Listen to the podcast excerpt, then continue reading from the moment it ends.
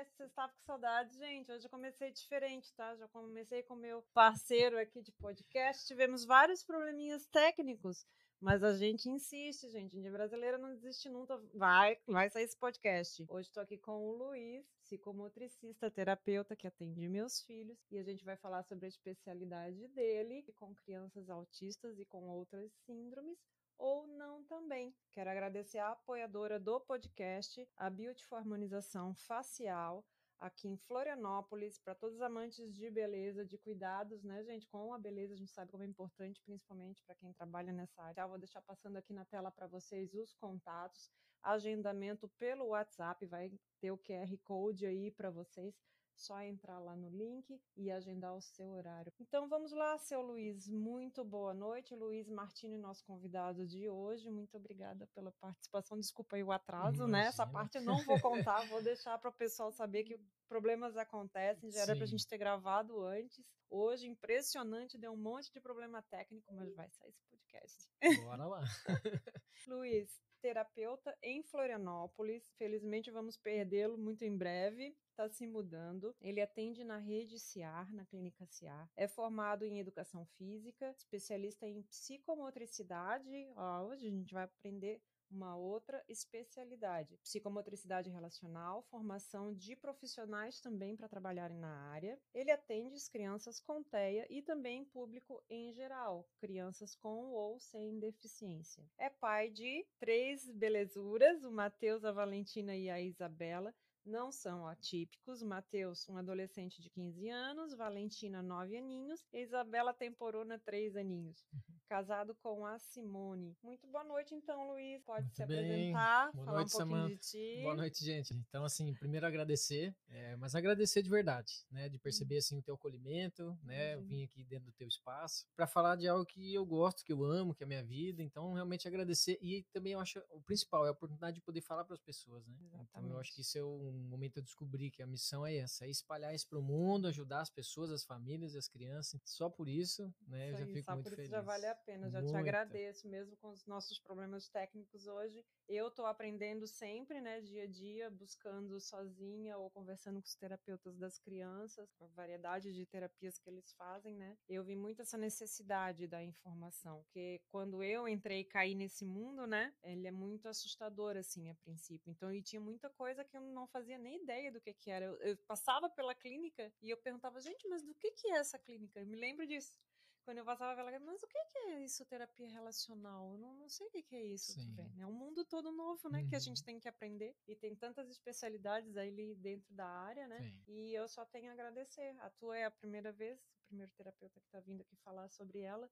E é muito importante isso, a gente poder compartilhar, porque tem muita gente que não tem acesso. a- Sim. Tem muita gente que não tem acesso à informação, não tem acesso às terapias, ou quando tem são deficitárias, né? Às vezes não sabem nem se estão sendo é, atendidos e acolhidos da forma correta. Por isso que eu, eu abri esse espaço aqui no meu canal para falar sobre isso, que foi um tema que me bateu, assim, assim, como eu senti falta, né? E eu tive a oportunidade de presenciar e meus filhos estarem fazendo terapias. Eu, assim, por que não, né? Basta Uhum. Querer. Eu querer, as pessoas Sim. querer, e a gente fala sobre isso, e essa internet tá aí para isso, né? É. Para chegar em todos os cantos. Sim, eu na verdade admiro muito, Sam. Até Uhum. aprendi algumas coisas com você aqui hoje. Né? Eu confesso que o meu celular, o computador, eu peguei muito velho já, com 20 e poucos anos de idade, nem queria saber disso. Mas eu percebi isso, né? A possibilidade desse meio de comunicação, esse meio de transportar essa informação, né? E até a relação entre as pessoas. Sim. Né? Apesar de que eu tenho né, uma parte do meu estudo, até hoje talvez a gente fale um pouquinho disso, que foi na última palestra que eu fiz agora em Armazém. No final de semana eu fui lá falar sobre o uso de telas. E aí eu comecei já falando, ó, eu não tenho respostas, talvez vocês não fiquem tão felizes comigo, que eu não vim aqui fazer uma Aham. palestra bonita, motivadora, eu vim fazer a gente se questionar sobre algumas coisas. Sim. E vim trazer algumas coisas a respeito do uso de, de telas. Mas eu não tenho uma visão assim tão polarizada. Eu Sim. acho que a gente tem que usar como uma ferramenta. E essa é uma forma maravilhosa. Sim. Né? Você expandir esse conhecimento, expandir essa Eu comunicação. tudo tem o lado bom e o Com lado ruim, né? certeza, É, com Basta a certeza. gente buscar o entendimento e saber usar. Sim. Mas vamos lá, tu pode começar pelo, é, começa explicando o que, que é a psicomotricidade. Essa é uma pergunta que exige. O pessoal mesmo perguntou em Curitiba, não sei se o pessoal aí conhece Curitiba, tem uma feirinha do Largo da Ordem que vendem, né? Manufaturas assim, pulseirinhas e tal, e tem um lugar de bonsais que eu adoro. Tem aquelas plantas, eu gosto muito dessa hum. parte de natureza. E aí a pessoa me perguntou, ela viu minha camiseta assim, escrita igual tá aqui, ó. Formação especializada em psicomotricidade relacional. Sim. Aí a pessoa me perguntou, o que, que é isso? E aí eu lembrei de, um, de, uma pessoa que comentou na internet um dia, ele falou assim, ah, você tem tempo? Aí a pessoa, ah, não. Eu falei, então toma meu cartão e depois a gente conversa. Porque realmente é um assunto tão amplo né, que a gente tem dificuldade em resumir em uma palavra ou, de repente, né, de uma forma errônea, tentar fazer uma, um olhar reducionista e explicar. Psicomotricidade uhum. é isso. Uhum. De repente, a gente começa pelo termo. Né? Psicomotricidade é a unidade funcional entre o corpo e o psiquismo. Então, a psicomotricidade é um, um termo que ele surgiu a primeira vez lá no início do século passado, com o Dupré. Então, em 1907, 1909, ele cunhou esse termo psicomotricidade. Trazia a expressão dessa união, né? Ele estava rompendo um pouquinho dos paradigmas da época, passou toda uma fase aí que se viu o corpo humano muito da forma concreta, e eles começaram a considerar essa parte mais psi. Aí então vieram estudos, eles vêm da medicina, os primeiros estudos, né? A neurociência antiga, né? Essa neuroanatomia principalmente, eles faziam esses estudos e consideraram que parte psi, a parte do cérebro, não tanto da parte das emoções ainda, mas fazia essa correlação com o corpo e a partir daí se desenvolveu esse termo psicomotricidade que é bem recente, né? Se comparado à história do mundo, à história né, da própria ciência aí, a gente está com um pouquinho mais de 100 anos do início desse termo psicomotricidade. A especialidade psicomotricista, qual é o profissional que pode se especializar nisso? A Perfeito. tua formação é educação física. Isso, então assim, até trouxe uma lei aqui que foi, tá. é, ela foi aprovada em 2019, então uhum. dia 3 de janeiro de 2019, a lei 3.794, que ela regulamenta a profissão, né? Psicomotricista. Quem é o psicomotricista? A lei, ela, ela diz que a partir desse ano de 2023, a gente já teria profissionais com graduação.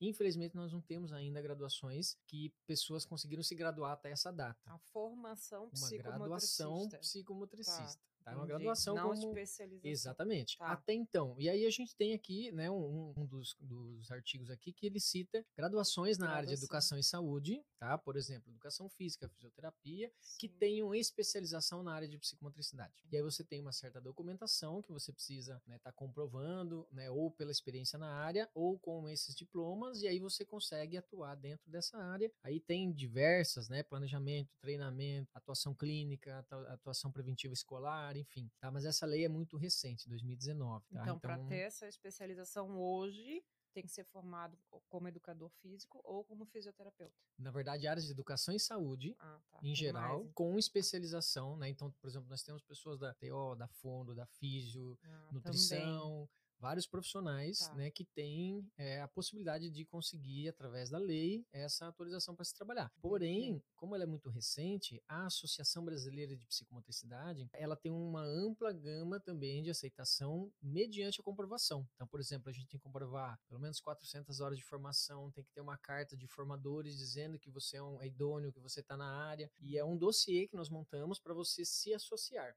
Quanto tempo é a especialização? Aí a gente vai entrar em, em, outro tema que são as formações, mas a específica do qual a gente faz, ela dura em torno de 18 meses. Uhum. Tem uma carga uhum. horária de 600 horas e aí que tem uma questão importante, ela é dividida em três eixos. Né, o eixo teórico, são as aulas teóricas, hoje em dia existe o híbrido, né, uhum, que facilitou sim. muito. Existe o estágio, que é obrigatório, você sim. precisa fazer um estágio com as crianças, e aí tem a formação pessoal década de 80, 70 mais ou menos, que teve alguns desses estudiosos que é, chancelaram e disseram, para você ser um psicomotricista, você tem que ter uma formação pessoal. E a formação da psicomotricidade relacional ela tem um, né, uma contribuição muito grande com esse percurso também, não só a André Lapierre, a Couturier também, na época que eles trabalharam juntos, a Júlia Guerra, eles falam muito desse corpo, que a gente trabalha com o corpo. Então não adianta a gente ser teóricos, estudiosos do corpo. Nós temos que ter um certo conhecimento do nosso corpo. Né? Ele foge um pouco dessa questão do autoconhecimento. Não é um autoconhecimento intelectual. A gente precisa viver um pouco no nosso corpo aquilo que a gente vai proporcionar para as nossas crianças. E aí não só da parte motora. A gente vai também ampliar um pouquinho o leque daqui a pouco. Mas assim, nessa questão legal é isso, né? O que, que a gente tem? Pessoas que foram formadas, né? Que, for, por exemplo, uma pessoa que veio da administração. Nós temos pessoas que buscaram a pós-graduação. Elas fazem toda a formação e elas se habilitam a trabalhar e ser um psicomotricista relacional. Legalmente, como é que a gente vai fazer? A pessoa normalmente, posteriormente, busca um outro curso de graduação. É natural. Eu tô fazendo isso. Hoje. Pronto, aí. Mais um exemplo.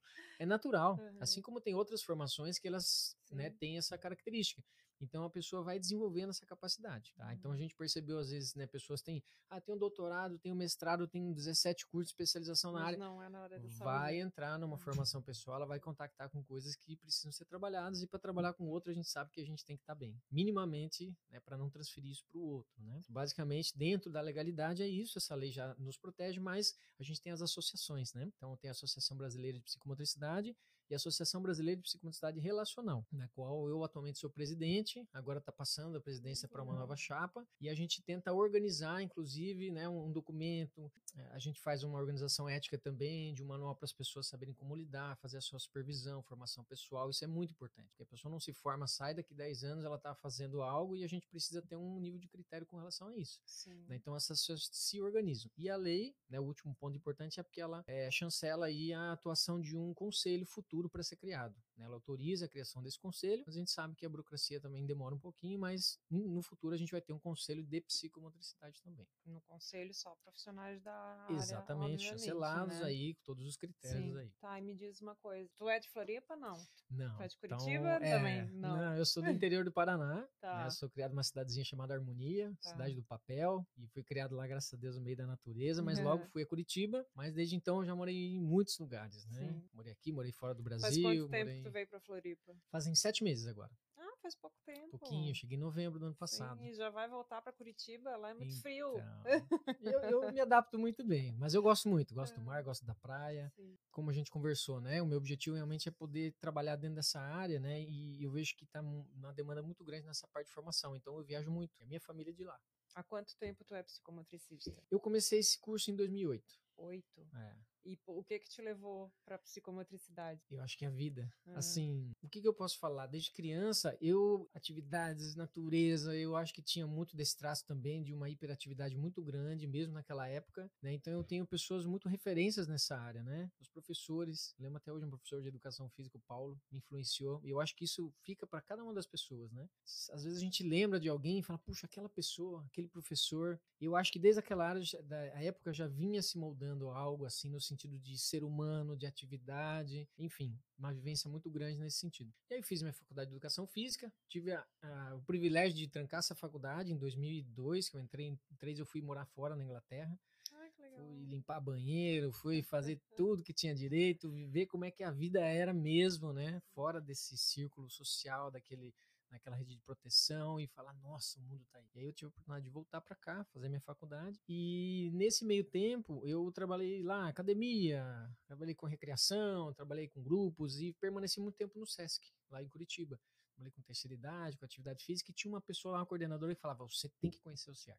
Ela era da turma 11. Tem que conhecer. Ah, tá bom, tá bom, tá bom. Aí eu fui sessionário, trabalhei na academia, fui com um concurso e tal. E um dia eu resolvi ir lá. Então, em 2008, em outubro, eu fiz um seminário que é um seminário teórico-prático. E aí eu mergulhei naquilo, falei, gente, é isso, sabe? Essa vida novamente, a gente trabalha muito com esse dinamismo, né, com, com a liberação de algumas emoções e me encontrei. Eu falei, gente, se não tivesse descoberto isso, eu acho que eu ia ter que desenvolver alguma coisa assim, porque era muito, era uma identidade muito grande, sabe? Eu me identifico muito, muito com o professor Leopoldo também, que é quem nos ensina, quem leva essa metodologia, ele fala, isso mudou a minha vida. Então, eu estou tentando devolver um pouquinho do que eu ganhei com isso, né? Isso foi em 2008. 2008, né? Eu já estava graduado, é, aqui o meu curso de educação física foi dividido, né? Ele era hum. bacharel, era ele a plena, e aí Sim. no meio do curso ele dividiu em licenciatura. licenciatura. Então eu tive o privilégio na Federal Sim. de Curitiba de fazer sete anos de faculdade. Nossa. 2006 eu formei nos quatro Quase anos. Medicina. Exatamente. privilégio eu digo porque eu tive professores sensacionais, uma universidade federal renomada. Eu tive esses quatro anos com um trancamento, até 2006 Sim. formei, e aí eu fiz permanência em licenciatura. E isso foi fundamental. Hoje eu estudo lá Piaget, Vygotsky, educação, e eu vejo como eu teria que ter maturidade para encarar esses, esses pensadores. E nessa época, quando despertou o teu olhar para psicomotricidade, aí já tinha alguma coisa relacionada ao autismo? Não. Era Ainda muito não, pouco. Nada. Era muito pouco. Então vocês trabalhavam mais a área de restabelecer mesmo qualquer pessoa, sem Exatamente. deficiência. Exatamente. Então, é, isso é um ponto importante, né? A pessoa fala, ah, você trabalha com o quê? Eu tá. trabalho com gente, independente. Ah, mas o meu filho não fala. Meu... Pera, se você. Daqui a pouquinho a gente vai falar sobre a metodologia. Se uhum. o seu uhum. filho não se comunica, né? se ele não fala, ele é mestre aqui na nossa área. Nesse setting que nós trabalhamos, que nós chamamos de setting, né? O espaço uhum. terapêutico, ele é mestre Porque aqui a gente não fala. Só que eu tive que desaprender a falar. Sim. E o teu filho já sabe. Sim. Com dois anos, com três anos, dez anos. Se ele se comunica, se ele vive, então é muito interessante essa perspectiva. Sim, ele teve que aprender a se comunicar de outra Exatamente, forma, Ele né? é mestre na, na- na comunicação não verbal, né? É, então, e a gente trabalha nesse sentido. Nessa época de pandemia, você falou de onde a gente morou, é, em Aham. 2020 a gente se mudou para o Mato Grosso. Essa aventura, o que aconteceu? Só para não perder a linha da história. Em 2008 eu fui, entrei na pós, já em 2009, 2010 eu já morei em Santa Catarina, em Garopaba, uma escolinha maravilhosa que eu fiz o meu estágio lá, na Curupira, foi muito, muito bom. E aí voltei para Curitiba em 2010 e já entrei no CIAR. Falei, eu quero fazer qualquer coisa aqui. E aí comecei, enchia a bola, carregava coisa, eu sempre com o professor Leopoldo aqui, você Uhum, mexendo com câmera, eu lembrei, aham. né, a gente ia para o interior, para Jaguaraíva, para São Paulo, para Penápolis, qualquer lugar, e a gente carregava todo o material. e aí Carregava o Luiz lá, tudo. adaptador, e emenda, e gambiarra, e pendura Aham, coisa, do jeitinho que a gente tava aqui. E, e nessa época eu, inclusive, fui concursado da Prefeitura de Curitiba, em 2011. Passei no concurso, fiquei dois meses lá e eu estava iniciando o. finalizando o meu curso, iniciando o processo para trabalhar com adultos, que é para você se habilitar a formar outras pessoas e trabalhar com grupos, né? O início do processo. E aí eu fiquei dois meses na prefeitura e fui pedir minha exoneração. A mulher falou: Mas você, como assim? Como assim? É para sempre. Eu falei, mas é por isso. Porque eu olhei o meu projeto da psicomotricidade relacional e eu falei, eu vou demorar uns 10 anos para conseguir, sabe, chegar lá onde eu quero chegar. Corajoso. É, e, e com essa metodologia, e é um Sim. caminho muito mu- similar, porque o professor Leopoldo também foi concursado do INES, Instituto Nacional de Surdos lá do Rio de Janeiro, na década de 90, 80, se eu não me engano, e ele também teve uma quebra e falou, não, o pessoal, não, mas você é professor da Federal aqui, Sim. né? tchau, vou embora. Olha, Então foi propósito um é propósito, né? exatamente. Então foi esse movimento, eu acho que de quebra de paradigmas, de arriscar, de sair para o mundo, que fez todo esse processo. Então de 2010 até 2020 nós fomos sócios dessa unidade do CIAR em Curitiba.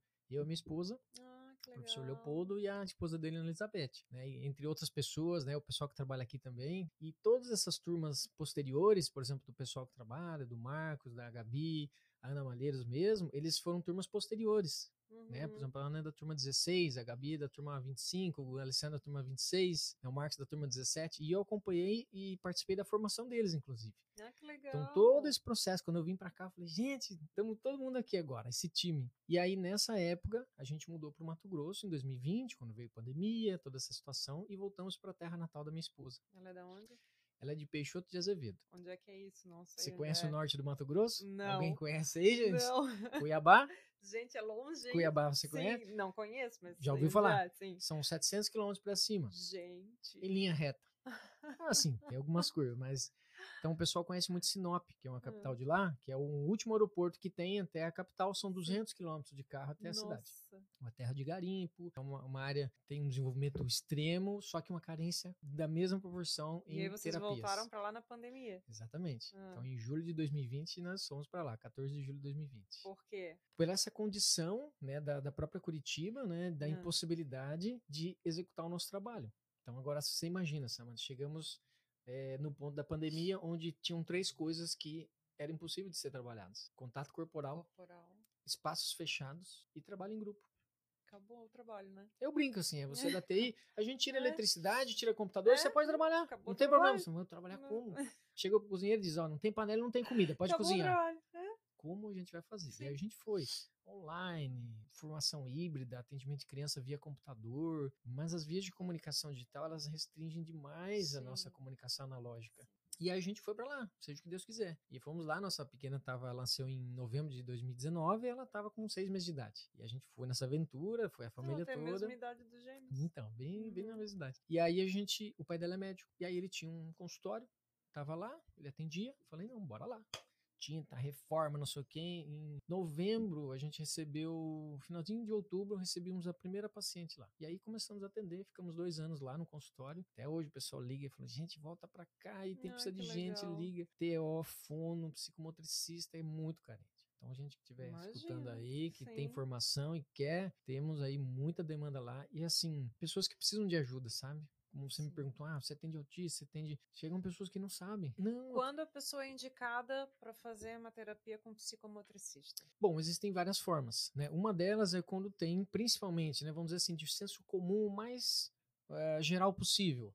distúrbios motores, de coordenação, lateralidade, equilíbrio, né, os transtornos mesmo de coordenação podem ser até é, já diagnosticados, enfim. É uma visão muito restritiva. Né? Porque muitas que vezes. Seria caminhar, andar, pular, Sim, correr, escrever, pegar, coisas. pegar alguma coisa. Sim, a própria. né? ah, questão Qualquer de- coisa motora. Exatamente. Isso é de forma geral, bem geral. Porém, Tá. outras funções, né? Por exemplo, esses dias veio o Rafa aqui, falou sobre a fisioterapia. Ele Uhum. cumpre um papel maravilhoso nessa área, né? De, de motor, de mobilidade, motricidade. Sim. A TO também tem um trabalho muito bom dentro dessa área, dos AVDs, né, do trabalho com a coordenação. Então, existe uma convergência de áreas. É, como eu já te Uhum. falei, não sou uma pessoa que vai falar polaridades, né? Sim, ah, o que um sim. faz. Não. Existe uma complementaridade muito bonita nessa área. E aí vem essa parte psi da psicomotricidade. Por quê? Porque nós somos movidos pelo movimento desde antes de nascer, tá? Então isso é importante a gente pensar. O movimento não vem de uma coisa somente orgânica. E aí tá uma grande sacada desse velhinho aqui, ó, Hum. Mandela Pierre, que ele chega num momento Depois eu deixo abaixo do vídeo, tá, gente? Isso. Quem estiver só ouvindo no podcast, eu também vou deixar lá no podcast a descrição dos livros, depois o Luiz me passa. E no Sim. vídeo no YouTube, no canal, se tu tá ouvindo o podcast, me segue no Samantha Catoia. Eu vou deixar tudo no descritivo, tá? Os, os livros dos autores. É, então essa evolução veio a partir do momento que eles perceberam que o corpo não era só um corpo de carne e osso, que é um corpo que transmuta sentimentos. Né? É, exatamente. e aí eles dizem que por meio do psiquismo, das emoções, né, a gente consegue perceber o mundo de outra forma. E se a gente agir no corpo físico, ele pode ter um impacto nas emoções e na cognição. Até depois eu trouxe umas frases aqui pra gente refletir um pouquinho, né? Eu não sou uma pessoa só, assim, principalmente de respostas. Talvez a gente sair com mais perguntas hoje do que respostas, eu fico mais feliz. Tá, assim, é, então voltando para a situação da, da psicomotricidade. O que, que é o nosso ideal? Quando há, dentro da psicomotricidade relacional, talvez a gente não explicou essa parte ainda das, das vertentes da psicomotricidade, isso é Sim. importante também. Dentro da psicomotricidade relacional, a gente foca, e o foco dela é a relação. Eu, vou dizer assim, o que eu mais gosto, o que eu mais tenho expertise em trabalhar, questões de agitação, agressividade, falta de limites, muito das questões de distúrbios que vai um pouco para parte sistêmica, aquela criança que é muito agarrada na mãe, que tem dificuldade de aceitar a figura paterna, né? A gente vai pensar assim, puxa, mas isso tem começa a chegar numa área de psicologia, né? Converso muito com um psicólogo e falo assim, ah, mas você fez alguma formação em psicologia? Não, mas a gente entende desse corpo, né? Então a gente vê que essa criança veio dessa mãe e existe um terceiro muitas vezes nessa história que ajuda a fazer essa transição e tudo isso tem a ver com tônus. A gente não carrega nosso bebê no colo e ele aprende com essa relação, ficam marcas nele. Então através dessas marcas, desse diálogo tônico, brincando com a criança, carregando ela no colo, fazendo uma brincadeira simbólica, a gente consegue recontactar com essas memórias, desbloquear algumas questões e ajudar eles a se desenvolver melhor no motor. Criança que tem medo de subir eh, e fazer, subir numa escada. A gente consegue trabalhar isso através do movimento, mas com foco na relação e na saúde mental dessa criança. E isso casa perfeitamente, né? Com os terapeutas aqui que atendem em psicologia, a gente consegue um trabalho muito bacana. Como eu disse, não é concorrente. A gente consegue. Ah, puxa, essa criança está muito agitada. Ela se bloqueia quando a gente faz isso. Puxa, então vou tentar algo. Fazer uma sessão com material diferente.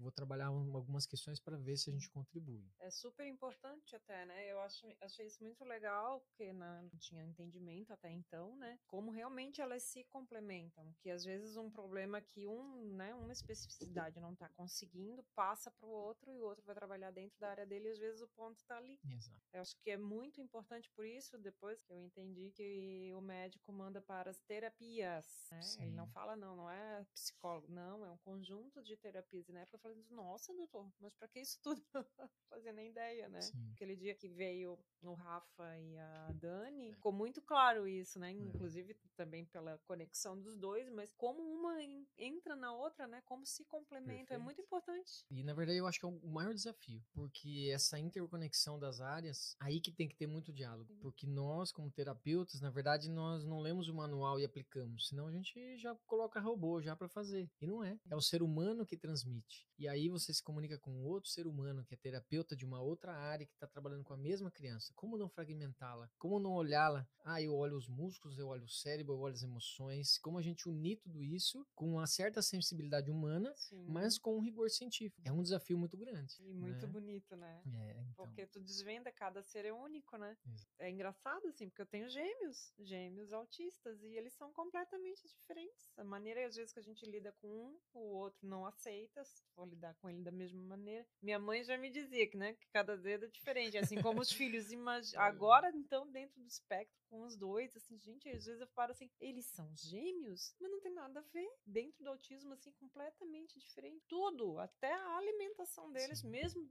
os dois tendo seletividade, um é diferente do outro, um tem mais do que o outro. Às vezes um tem mais habilidade para uma coisa, outro menos. É impressionante, assim. É. Assim, eu gosto muito de, de, verificar, assim, quando a gente vai acompanhando a família e de ver que algumas, algumas experiências que a gente teve no passado, elas se repetem e consolidam o conhecimento, né? Por exemplo, nesse caso de gêmeos, é, muitas vezes existe uma criança que se destaca mais ou é mais dominante em alguma área. E se a gente vai entrando nessa história, conversando com os pais e até às vezes analisando essa situação corporal intrauterina. Como que eles estavam os dois lá? Aí a mãe vai falar: ah, não, esse aqui tava mais largado, já tava pondo o cotovelo no rosto do irmão. Uhum. Esse se mexia mais. Então existe uma relação desde antes do nascimento. Sim, a deles é clara. Então. A deles é clara, já desde a barriga, desde todos os ultrassons. Era impressionante. Assim. O Henrico dava piruetas. O Henrico deu pirueta até a hora de nascer. Ele nasceu de bunda, literalmente. Uau. E eu falava pro médico: não, não respiro mais. Esse guri fica rodando dentro de mim, onde é que ele acha espaço. Que ele é. A agitação uhum. que ele tem mas é igualzinho. E o Lorenzo, do jeitinho que pegou o ladinho dele na barriga, ficou a gravidez inteira.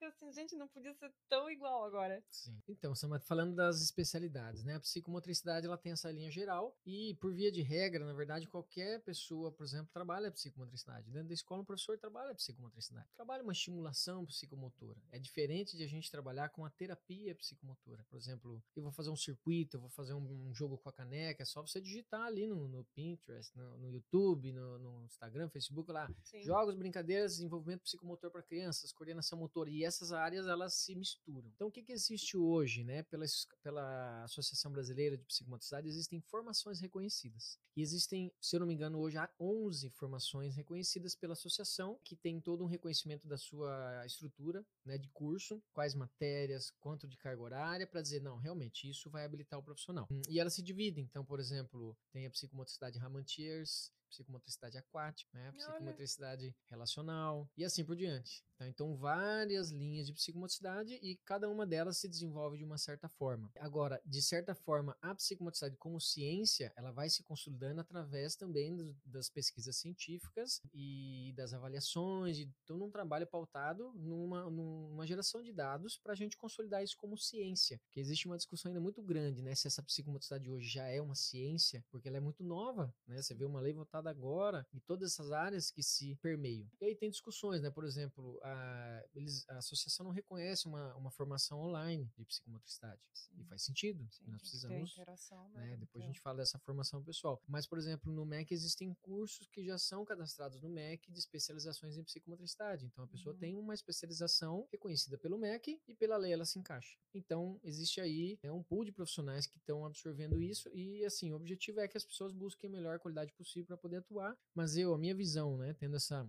esse caminho aí desde 2008 até agora, eu vejo que é fundamental essa implicação pessoal, né? Porque uhum. como eu vou trabalhar com uma criança agressiva, se eu não conheço a minha própria dimensão corporal, de tônus, de movimento, como ajudar ela a canalizar esse movimento, e até a gente pode falar depois o que é essa agressividade, que é um sim, tema assim meio, ai, sim. agressividade é ruim. O Lapierre já era meio controverso desde aquela época. Ele uhum. fala que uhum. isso tem o seu lado bom e tem como a gente canalizar isso para um lado bom. Então, né, fechando essa questão das formações, essa formação que a gente trabalha desde 2000, foi o primeiro curso aqui no Brasil com o professor Leopoldo. O professor Leopoldo teve a história dele com a Lapierre lá na década de 80, mais ou menos, né? Seguiu Lapierre, trouxe ele para o Brasil e ele desde então falou: não, eu vou seguir esse caminho. E aí dividiu-se, né, entre análise e psicomotricidade relacional. E em 2000 ele fez esse curso em Curitiba, chancelado pelo MEC, reconhecido e tudo. E aí desde 2000 a gente está agora na 33 turma, se eu não me engano, Poxa, em Curitiba. Legal. E aí em Fortaleza nós também tínhamos um CIAR, agora mudou, por questões legais mudou o nome lá para uhum. o Íntegra, que é da Isabel Balaguarda. E lá também, se eu não me engano, já passaram-se de 20 ou 20 turmas, ou tá chegando próximo da, da 20 turma. E em Recife nós temos uma escola também que é o Ícone. Né? Então esse, o CIAR se espalhou pelo Brasil e o objetivo Legal, é difundir essa formação.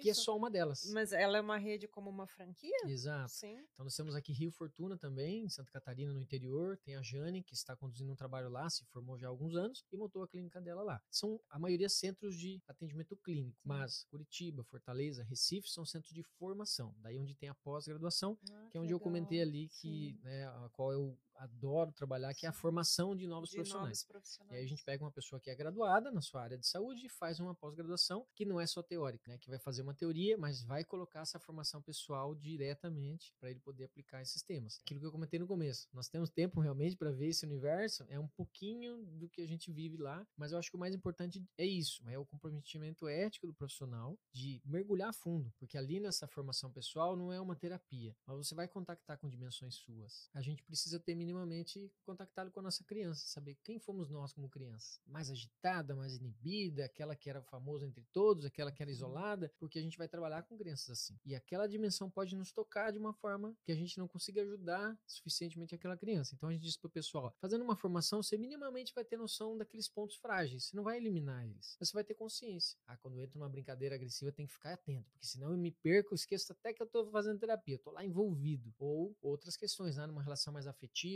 puxa, eu tenho um pouco de dificuldade em algumas relações assim. E aí um teu supervisor vai te ajudar nesse percorrer de dizer, ó, minimamente a gente pode atuar dessa forma para estruturar uma criança ou provocar certas situações. E o mais difícil, não verbal. Imagina o desafio que seja isso. Meu É. Deus. Onde é que a psicomotricidade começou a ser tão fundamental no trabalho com as crianças com TEA? Então, o que, que nós percebemos? Até o, o coordenador aqui, nosso, o Felipe, né, um rapaz muito experiente, trabalha muito na área da pesquisa, ele me falou uma frase esses tempos aqui para nossa equipe que ficou muito marcado para mim e eu acho que muito interessante também, que é o desfecho negativo, né, do caso do TEA. O que, que é isso, né? São três situações bem clássicas que a gente vê na maioria dos casos de TEA, que é- são ah, os transtornos de coordenação motora, na parte social e na parte de linguagem de comunicação, tá? Lógico, isso vai resbalar em outras coisas, né? As comorbidades, na questão dos distúrbios de sono, distúrbios alimentares, DH, TOD, enfim, mas esses três eixos sempre estão presentes. Então, à medida que foi se percebendo que a psicomotricidade atua no corpo, né? E, um, e eu acho que um dos, um dos grandes eixos que me norteiam no trabalho com autismo é a vinculação e a relação com o outro, Sim. como que essa criança lida na relação com o outro, porque tem criança que não olha,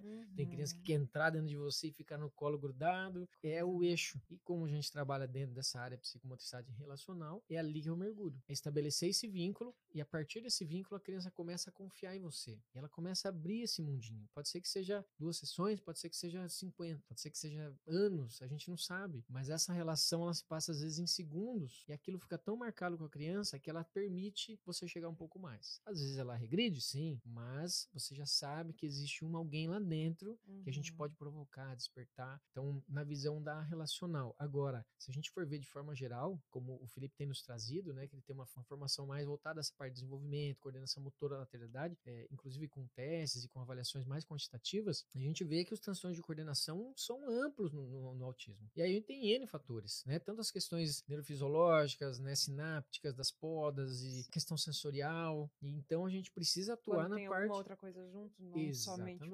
autismo, né? a gente precisa atuar na parte motora. Então esse é um dos eixos assim que eu venho aprendendo muito com eles também, que é acoplar um pouco mais dessa visão dentro desse trabalho, mas só isso já ajuda muito. Se a criança consegue se despertar para esse brincar através do movimento para poder alcançar habilidades motoras, isso já ajuda muito, porque ela estando com habilidade motora melhor, talvez a mãe aceite melhor ela ajudar na cozinha, não é? Sim. O pai deu uma ferramenta na mão do filho e fala, vá lá, porque ele já confia mais Sim, vai começar Então, a experimentar a vida, né? na escola, É. se situar mais, um pouco melhor dentro do grupo social, isso é fundamental. né? Então, isso é uma frase mais que a gente trabalha é o quê? Quando você encontra o seu lugar no mundo, você começa a se desenvolver. Então, a gente faz o contrário, às vezes. Ó, você precisa escrever, não é assim que os pais falavam? O professor Uhum. Leopoldo fala isso pra nós. Tem que estudar para ser alguém. Talvez a gente precise olhar para dizer assim, você já é alguém. Pronto, relaxa, Hum. respira.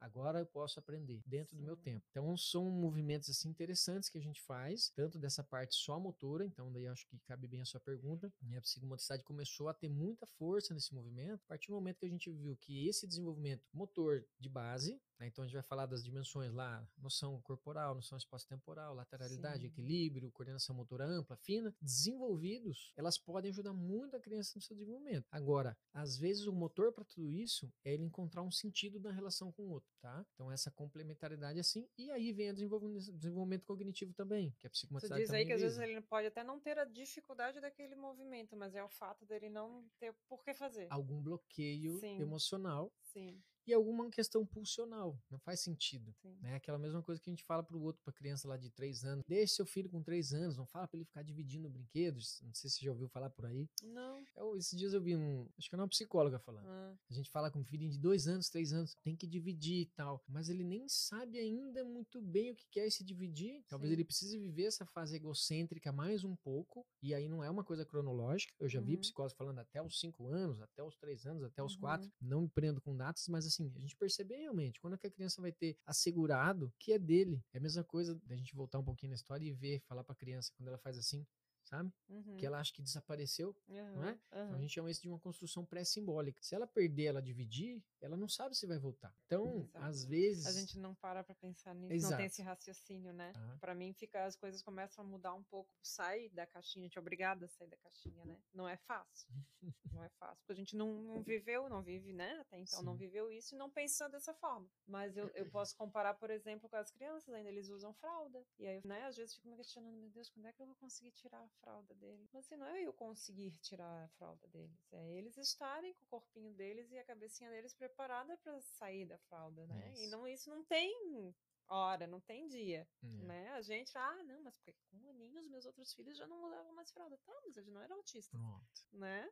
E aí que a gente começa a sair um pouquinho, pensar fora da caixinha, tá, mas peraí, não desconstrói teu pensamento, né? Não é o que tu acha que tem que ser, é por que que tá acontecendo isso, porque ainda não tá pronto, Perfeito. né? E aí tem os sinais. Então, acho que um dos grandes ensinamentos dessa metodologia, pra mim, é a escuta. Tá? A primeira coisa que eu faço, né? A pessoa vai falar, tá, mas e daí? Como é que se atende? Como é que faz? A primeira coisa é a escuta. É olhar essa criança, o que, que ela diz pra você. Né? Tem vários pensadores, vários dentro da área da pedagogia, né, que traz esse, essa linha. Tudo que você faz a mais para a criança é algo desnecessário, não ajuda ela no desenvolvimento. Aí tem Ben Alves, tem Piaget, tem Vygotsky, tem vários pensadores que trazem esses conceitos e dizem, por exemplo, um brinquedo que já é pronto não ajuda a criança a desenvolver a criatividade. Então isso também vale da nossa atuação profissional, né, da nossa postura como terapeuta dentro de uma sala, porque principalmente, né, a relacional, a gente trabalha com o jogo espontâneo. Então você diz, ah, então você chega numa sala deixa a criança fazer o que ela quiser. Não é bem assim. Existem regras, existe uma estrutura, mas a gente precisa trazer essa criança e observar o que ela nos pede. Que qualquer coisa que eu já imponha de cara para ela é algo que pode estar minimamente é, interferindo naquilo que realmente ela pode nos trazer. Mas, sempre que ela chega na sala, tem regras. A gente tira os calçados, senta no tapete, tem um momento verbal. Ah, mas o meu filho não fala. Não importa. Eu vou olhar pra ele e falar: Ah, que legal, eu sei que seu nome é o Henrico. Legal, então a gente vai hoje brincar, ok? E aí, pulando, agitado lá, não sei o quê. Se for uma roda de 5 segundos, tá legal. Né? Eu sou quem tá conduzindo o momento ali. Então, Sim. sou a figura de referência dele. E aí a gente vai passar pra esse jogo, mas a primeiro momento eu preciso observar o que, que ela busca, qual é o primeiro objeto que ela pega, né? Do que, que ela foge, qual a relação dela comigo, com o espaço, com o meio. Então, a relacional, as pessoas falam, ah, mas como é que você vai trabalhar individual com a psicomotricidade relacional? Porque nós trabalhamos em grupo, Sim. eminentemente em Isso grupo. que eu ia te perguntar. O nome é relacional, né? Então a Isso. gente associa que está trabalhando em grupo. Mas as crianças, geralmente, eles estão em atividades com o profissional sozinhos. Sim. Como é que funciona isso ali? Porque às vezes também eles não aceitam, né? Os meus também tiveram Sim. dificuldade de estar com outra criança presente. Em duas situações, principalmente, quando ela pode oferecer um risco para outras crianças, por exemplo, né, uma mordida, uma criança muito agressiva, uma criança que ainda tem uma dificuldade muito grande com o feno inibitório, com um tônus muito forte ou com a violência mesmo, que a gente trabalha muito com transtorno de conduta. Né, até por isso que eu estou mudando a Curitiba, que a gente tem um projeto lá que vai assumir essa parte da prefeitura de crianças com laudos de transtorno de conduta, no Fundamental 1, de 1 a 10 anos de idade. Já são diagnosticadas. Transtorno de Nossa. conduta, você já sabe que aí é a coisa um pouco mais estruturada no sentido da violência, do abandono, da agressividade. Então tem um tema assim bem pesado, mas esse é um dos casos que eu atendo individualmente primeiro. E o segundo é quando a criança não tem uma autonomia suficiente para você poder realmente dar conta do grupo e dar conta dela Sim. autonomia motora, às vezes, né? Que eu já tinha de casos de síndromes graves, de que a criança lá tinha 20 e poucos anos de idade, mas ficava deitada, só babava, só se Sim. comunicava através do olhar, e eu precisar reestruturar ela para depois inserir num grupo. Então são duas situações. Se não, vai direto no grupo. Então por isso que normalmente eles são atendimento a pais, para verificar, isso no atendimento clínico, né? Vamos deixar claro aí, porque tem o atendimento profilático. E aí a gente fala, legal, conheci um pouquinho dos pais, entendi a demanda da criança, legal, o nosso grupinho da faixa etária né, adequada, Sim. funciona na terça terça-feira às nove, beleza? Beleza, ele chega, tchu, galera, ó, esse aqui é o Lorenzo, ele vai participar com a gente e tal. Ele não senta no tapete, fica, não importa, a gente vai incluí-lo nesse grupo. E aí tem três, quatro crianças, já trabalhei e com o grupos grupo maiores. tem é, graus diferentes de autismo? São só autistas ou não? São pessoas, Ok. tá? Como eu comentei Sim. anteriormente. Lógico, a gente sempre vai restringir, às vezes eu tô com um grupo de três crianças, já tô com uma criança muito comprometida, Sim. criança que demanda, vai entrar um novo integrante, isso tudo é muito estudado, né? E não é só estudado assim, ali dentro, né? Normalmente a gente faz supervisão Sim, desses sim. trabalhos O também. intuito ali é crescer. Exatamente. E, E vai, regredir, né? é, e a gente vai se observar lá dentro. Né? Nossa supervisão muitas vezes é focada não na criança, mas no profissional. Né? É. Por exemplo, eu, desde que me graduei, me formei na pós-graduação lá em 2010, eu faço minha supervisão constantemente. Né? Graças a Deus tenho o privilégio de ter a Anila Pierre, que é a filha do André, criador do método, o professor Leopoldo lá de Curitiba. Eu falo, não, eu quero. Ah, ele olha, o que, que você fez aqui? Por que, que aquela criança pegou o objeto e você foi fazer outra coisa? Puxa, é verdade. E aí a gente Uhum. começa a se questionar. Então é um eterno questionamento. Mas nessa situação do grupo, eh, ela é muito interessante, porque, voltando na pergunta da relação, a relação consigo mesmo, a relação com o outro, o adulto, então a relação é no mínimo de dois. Sim. Né? Então se já está em dois, já é uma relação. Sim, sim. Relação com os próprios medos, relação com os limites, a gente começa daí.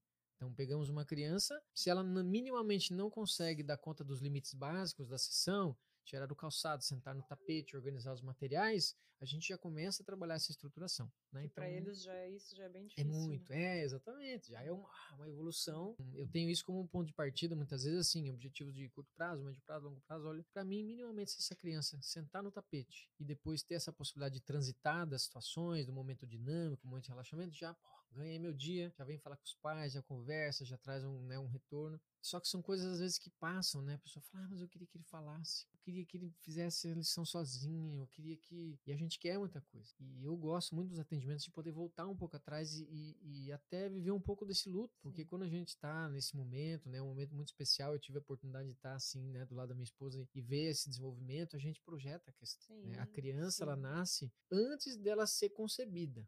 Ela nasce no nosso desejo lá atrás de que a gente vai ter um filho, lá no nosso sonho de criança, quando você pegava uma bonequinha, você, ai, minha filhinha. E a gente, Eu como vou garoto. filhos. Exatamente. É. Então a gente já projeta. Então, em algum momento dessa terapia, nós, como pais, né, os terapeutas, a gente tem que se questionar e dizer assim, puxa, eu tenho que abrir mão de uma algo que eu projete nessa criança, Uhum. né? E aí começa toda uma desconstrução. Por isso que o movimento, né, desse acolhimento da terapia é tão importante, né, de ter esse vínculo. É isso que eu digo também com os pais, né? Na verdade, assim, nós não tem que não tem que bater ou não bater, mas a gente tem que ser transparente. Um dia que o pai vai me chegar para mim e vai falar assim, cara, olha, eu não gostei, eu tô assim para você por aqui, que bom, vamos falar. Porque eu tô aqui para isso Sim. né? Até na, na clínica eu já falei com pais, ó, ah, mas ela, ela não, não quer vinho, ela tá muito revoltada, tá isso que bom. Então é, é aqui que ela precisa viver isso, é na terapia. Sim. Em casa, na escola, outros lugares, mas eu tô aqui para isso, eu não tô aqui para para ser legal, né? Lógico, não, não, dessa Sim, forma, mas sim, não para mas- atender esse, esse movimento e dizer assim, estou aqui para isso. Se a criança precisar quebrar tudo dentro da minha sala e eu contei, ela diz assim, ok, você quebrou tudo, O mas teu trabalho ali é, é quase como um psicólogo em certos momentos, a né? terapia, sim, É, profundo. porque, obviamente, tu vai trabalhar ali com as necessidades corporais daquela criança, mas às vezes, às vezes não, acho que a grande maioria, né? A resposta que ela te dá ali é corporal, é por alguma limitação, é por algum problema realmente Sim. psicológico dela, né? Ou uma, uma coisa que ela não consegue expressar, geralmente Exatamente. também, né? Imaginando, imagina. A gente já se irrita com tão, tão poucas coisas, imagina a gente não conseguir expressar o que a gente tá sentindo ou falar o que a gente quer, né? Pronto. Não ser ouvido, né? Aí você falou tudo. É. É. isso, é isso que o Lapierre falou. Nós adultos, estrutturados, não Exatamente. sabemos nos expressar. E a gente quer com uma criança, por que, que você bateu nele? Por que, que você Por não que quer que você emprestar? mordeu? Por É. que, que você mordeu? Tal. Ah, mas então vou me culpar, vou começar a rever. Não.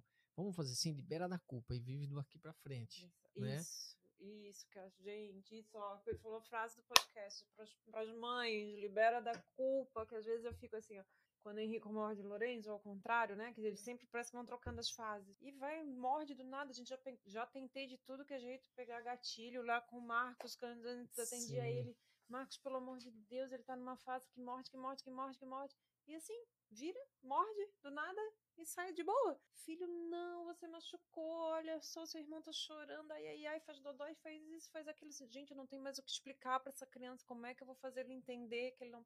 E às vezes tu olha pra ele e tá rindo, como tipo assim, nem sabe que mordeu, sabe? Aí a gente se sente culpado, assim, é porque eu tô brigando com ele, ele não tá nem entendendo. Às vezes ele acha que eu tô brigando com ele, não sabe nem porque eu tô brigando.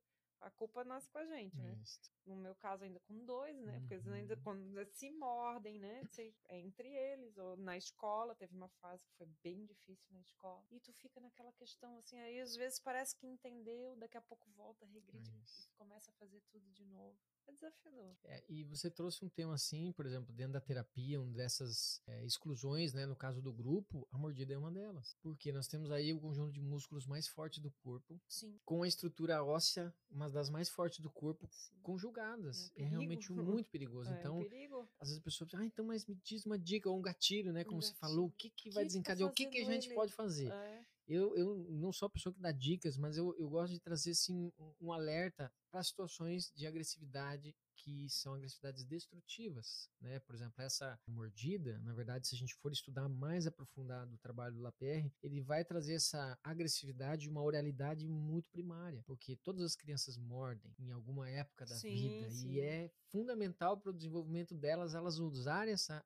oralidade. Mas antes de tudo isso vem a agressividade. O que é a primeira coisa que a gente faz quando a gente sai da barriga da mãe? Você já parou para tentar pensar como que é o contraste daquele, daquele ambiente prote- intrauterino? protetivo, Gente, quentinho, Aquele né? líquido, você está de ponta cabeça, balançando com essa mãe, escutando Não. todos os sons né, desse corpo, sendo nutrido passivamente e de repente vem um rasgo de tudo, né? Até me arrepia, assim, Sim. porque é um contraste gigante e você faz o Sim. que? Você grita. É o primeiro desafio da vida, né? Exatamente. É muito forte, né? É. E eu, eu revivi isso muito com alguns professores que até hoje eu vim, vim nesse horário aqui e falei, porque a gente tem um seminário em Tenerife, que são os professores que também trabalham com essa abordagem, com relacional lá, o Miguel e a Fina e a Anne também nessas reuniões, e eles trabalharam com bebezinhos dentro da incubadora, essa abordagem relacional. Falei, mas como assim? É. Trabalhar psicomotricidade relacional com Como? bebês? Falou, gente, o contato da pele desse bebê com qualquer coisa é, um- é totalmente agressivo, hostil. Então eles vinham através do som, Uhum, aproximando. O som já é o que nos penetra, Sim. né?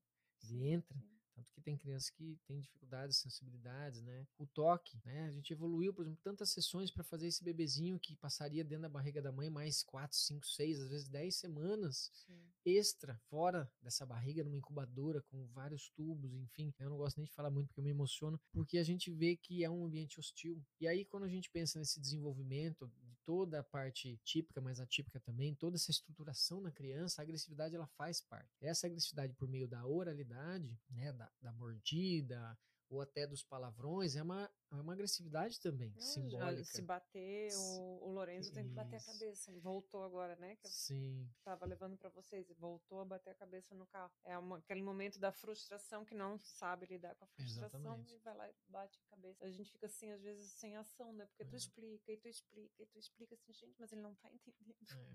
Então, só, só voltando nessa parte, porque para mim se tem três, três situações, né? Em qualquer um desses temas que a gente estava falando agora, ou entre outros, é o quê? Quanto menos a gente falar, melhor para criança. Então, assim, explicações alongadas. Ela precisa de uma afirmação, não são perguntas. Eu gosto muito de Sim. falar isso para os pais. Vamos, filho, não tá na hora de tomar banho. Não, a gente afirma, filho. Tá terminando. Até delega um pouco de, de, de confiança para ele. Fala, a minha filha, né? Agora tá com nove, mas quando ela tinha já uns seis, sete, tá vendo um desenho. Filha, quanto tempo falta? Tava aprendendo os números. Sim. Ah, eu não sei ver. Tá, mexe ali no, no mouse, sei lá, no teclado. Ah, tem o número. Qual que o número tá lá? Ah, tem o número 1 e o número 7. Ó, então falta 17 minutos. Quando terminar, você vai tomar banho. Nossa. Tentar fazer um. um, né, Uhum. e dar essa ordem de forma. Ó, quando terminar, você vai tomar banho. Terminou, ela não desligou. Valentina, você precisa de ajuda? O pai te ajuda a desligar. Vai lá tomar seu banho. Ah, mas eu não quero. Não, eu sei que você não quer, mas agora é hora do Agora banho. é a hora do banho. Tranquilo. Sim. Então, assim, é a forma de se comunicar. Mas, filho, veja, é, se você fizer isso, você vai perder seus amigos na escola, porque daí o pessoal vai ficar rindo de você, será uma situação Aham. hipotética. Sim. E a gente fica falando, e se, e vai acontecer, e vai acontecer, e vai acontecer. Uhum. E aí ele chega lá, de repente não acontece, de repente um amigo fala, não, minha mãe falou isso também, não tem nada a ver. Então, o que, que a gente pode fazer? Quando é mais velho é mais difícil. Mas quando é pequeno, a gente pode. Então, vou dar um exemplo agora desse Brincando em Família que nós fizemos lá em Armazém, de uma boia grandona. Acho que você já viu ali na nossa sala, é um pneu de Uhum. trator grande. Sim, sim. E aí tinha um garotinho uns 4 anos, né, autista. A gente trabalhou com as famílias autistas, com os filhos, brincando todo mundo Ai, junto. que legal. Brincando em família, maravilhoso. Sim. Aí o menino tava assim, ó, erguendo a boia. Meu pai dele falou, filho, é muito pesado, é muito pesado, você não vai conseguir e tal. E eu vim brincando do lado e provoquei. Falei, pai, Uhum. ei, eu não sei não, vamos tentar. Eu, "Hum, e aí? Falava algumas coisas assim e tal, e provocava. E ele foi. Aí ele olhou pra mim assim desistiu. Pá, e foi embora. Uhum. E aí o pai olhou, não é verdade? Eu é. dizendo que era pesado, por que, que eu não deixei ele? Ou é. até tentei ajudar. Sim. Então, nesse sentido também dos limites, da agressividade, principalmente, o importante é você dar esse limite cravo. Não, assim não. E retirar. O problema é um pouco da nossa agressividade, vamos dizer assim, que volta. Uhum. Ah, mas eu já falei, eu tô perdendo a paciência. Aí a gente, inclusive, comunica para a criança que a gente está perdendo o controle. Sim, então, sim. e os outros dois componentes são o quê? A antecipação, que é fundamental, principalmente dentro da terapia. Uma criança que morde, eu tenho que estar tá colado. Ah, mas eu vou ficar em função disso. É, Infelizmente é, vai. Isso é difícil. É por isso que eu, que eu, falei do tal do gatilho. Assim, gente, a gente observa o tempo inteiro o que que dá o gatilho. Não, não. tem. E aí é quando você tira o olho, o é. que acontece? Uhum, uhum. Exatamente. Então, Sim. imagine dentro da terapia, eu com mais crianças tendo Sim. que estar... Tá, e a, e a última seria a proximidade e o limite mais estruturante e às vezes até corporal. Então, o que, que, eu, que eu gosto muito de trabalhar muito nas sessões é o que? Às vezes a criança tá lá, ela tá ameaçando fazer alguma coisa, né, né, né. às vezes eu, você antecipa vermelho, olha, não é para jogar isso não, porque não sei o que. Ela já sabe que ela tá chamando sua atenção. Então, às vezes o pessoal fala, ah, ele tá fazendo isso para chamar atenção. Às vezes não. Sim. Mas se você anuncia para criança que você tá de olho nela e tal, às vezes ele fala assim, poxa, então tô tranquilo.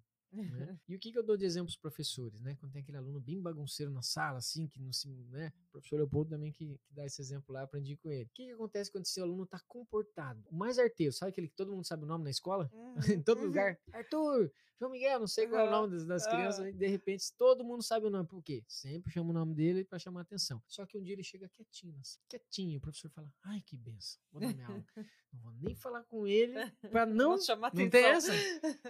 Uhum. E aí o que, que a gente pensa? O menino fala, poxa, hoje que eu tô comportado, não uhum. recebo atenção. Então, uhum. às vezes, é um ganho secundário. Então é importante isso. E aí, para fechar essa ideia, é você estar próximo e a gente impedir esse movimento de morder e dizer, não, morder não. Normalmente com a mão e tal. E Sim. o mais difícil de tudo isso é você não transferir esse tônus corporal. Porque às vezes quando você vai dar um limite, por exemplo, vamos dizer que, que você vai jogar alguma coisa, você, você segura e já transmite toda aquela, o ideal e você Sim. bloquear isso Sim. com calma. Não, qual que é a mensagem que a gente busca passar? Não, aqui não.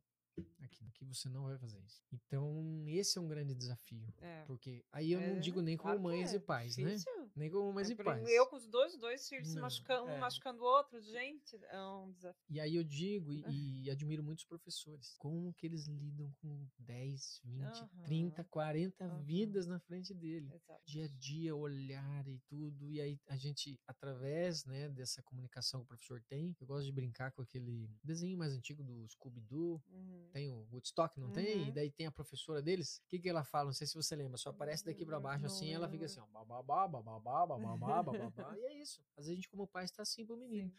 Eu já te falei 200 vezes, a mãe saiu e falou para você fazer isso e não sei o que, não sei o que. O menino bababá, bababá. O que, que ele percebe? a nossa reação, o nosso é. corpo. O que, que o aluno percebe da professora? Como que ela reagiu quando o aluno chutou a lixeira ou quando alguém chegou na sala? É aquilo que ele capta. Então, às vezes a pessoa pergunta, ah, então aquele livro lá tem o corpo fala, né? Pode ser, né? Lá tem muitas informações. Ah, se a pessoa tá assim, se ela tá fechada, isso fala muito da gente. A uhum. postura corporal, tônus. Mas não é só isso. É o sentimento que é passado através né, do nosso tônus corporal, da nossa expressividade, enfim. Por isso que o André Lapierre falava, ele, o desejo dele era passar essa formação por todos os profissionais da área da saúde e educação, né? Para que as pessoas possam minimamente dar conta das suas questões para poder lidar com o outro. Então, Sim. um professor ele se beneficia muito desse trabalho. Né? Eu tive o privilégio de conduzir formações continuadas lá, com a turma da minha filha, da Valentina, quando ela tinha 3, 4 anos, lá no, em Curitiba, Madre Carmela, durante 3 anos e meio. A cada três meses, o grupo de professores com funcionários todos iam para denunciar ah, e a gente ah, fazia uma vivência. Importantíssimo. Porque a gente vê, assim, que eles têm a boa vontade, elas têm a boa vontade, mas falta muito conhecimento. Sim. Né? E aí a gente fala assim, que eu posso fazer, botar vocês em contato com a clínica, com os terapeutas, porque Sim. falta, né? Ela é, ela é, professora, ela não é terapeuta, né? Exato. Mas a gente chegou num ponto do, do autismo que tá na hora de começar a juntar. Ali vai ter que ter uma vertente para auxiliar, porque eles precisam de todos os ambientes. Eles precisam da terapia e eles precisam e do ambiente escola. da escola. Exatamente. Né? E aí na terapia sabe como lidar, mas na escola. Às vezes não. Vou dizer para é. você que nós terapeutas também não somos nada ali outro mundo. Nós somos seres humanos também. Sim. Né? O, que eu vejo assim de mais mais belo assim dentro dessa profissão é você disponibilizar o teu corpo e o teu tempo para estar ali uma horinha Sim. com a criança, uma horinha, 50 minutos, independente, você está ali para ele, né? Em função de ajudá-lo. Eu não tô, eu me vejo muito assim, não tô ali para ensinar nada, não tô ali para fazer, é dar esse suporte e também provocar, hum. né? Então, é, às vezes a criança está toda bem estruturada, bem organizada, e a gente modifica algo nessa terapia, ela se desorganiza e a mãe uhum. chega, ai meu Deus, mas hoje ele chorou. Sim, mãe, a gente precisa trabalhar isso. Ou às vezes prepara a família antes, né? ou às vezes a gente prepara, as tensões aumentam, então é melhor fazer isso de uma forma contrária, mas o terapeuta ele é ser humano, por isso que a gente também precisa de um acompanhamento. Né? Todas as pessoas que trabalham com psicomotricidade relacional clínica, a gente indica fazer uma terapia. Pode ser uma terapia corporal, como análise corporal da relação, que é esse livrinho aqui, ó, que até tem um, um iceberg, né? Então, análise corporal da relação. É uma abordagem de terapia, né, feita através do, do corpo e das suas emoções, é específica, né, eu né, a formação de analista. pilha de livro ali que eu não arrumar tempo para ler isso tudo, é. porque vão me indicando e eu vou comprando. E aí a gente pode fazer uma terapia, é mas qualquer outra terapia. diz muito, né? A sua ponta do iceberg que, é, aparece, né? Aí a gente fala o consciente e inconsciente, tem toda Sim. aquela fazer a sua terapia pessoal. E além disso, fazer uma supervisão. E além disso, se especializar, aprofundar com conhecimento cognitivo, técnico, mas sem a tua terapia não adianta. Porque às vezes você está mal com a sua esposa, às vezes você não está bem, e você está ali para fazer isso para a criança. E não é nem para a gente poder preencher um vazio, não é para você, ah, que legal, a criança brincou, ela está feliz, ela fez tudo, foi ótimo, maravilhoso. E, a, e aquela é. coisa, os conflitos, as ambivalências, os medos, é esse o lugar que a gente precisa às vezes também entrar. Sim. Não só das crianças, mas também com os pais. Dar sim, a mão para eles e passar sim. por esse caminho. entendeu? Então, Porque por isso que a gente. Uma das coisas que tu falou é essa, que às vezes os pais não têm nem noção, quem não faz terapia, muito menos. Que a gente não faz nem ideia que a gente tem que vivenciar um luto, né? Isso. Que tu falou nesse luto, e muitos pais não fazem nem ideia do que é isso. Que sim, que a gente projetou um filho durante a nossa gravidez, a gente projetou um, um filho que a gente ia ter, e quando vem o diagnóstico do autismo, morreu aquele filho ali e nasceu outro. Né? Eu acho que poucos pais param para pensar sobre isso, né? Aquele filho que eu projetei, prospectei, criei na minha cabeça, morreu. Ali nasceu um autista. Quem é essa criança? O que, que eu faço com meu sentimento com aquele filho, né? Que não é aquele filho é outro, né? O que, que é o autismo? O que, que eu tenho que fazer agora? Como é que eu ajudo meu filho? São muitas questões. Teria que ser uma coisa assim, acho que obrigatória na saúde pública, de suporte aos pais, assim, no, né? dentro do diagnóstico, assim, ó, teus filhos vão para as terapias e os pais vão para a terapia, porque tem muitas questões que a gente tem que trabalhar.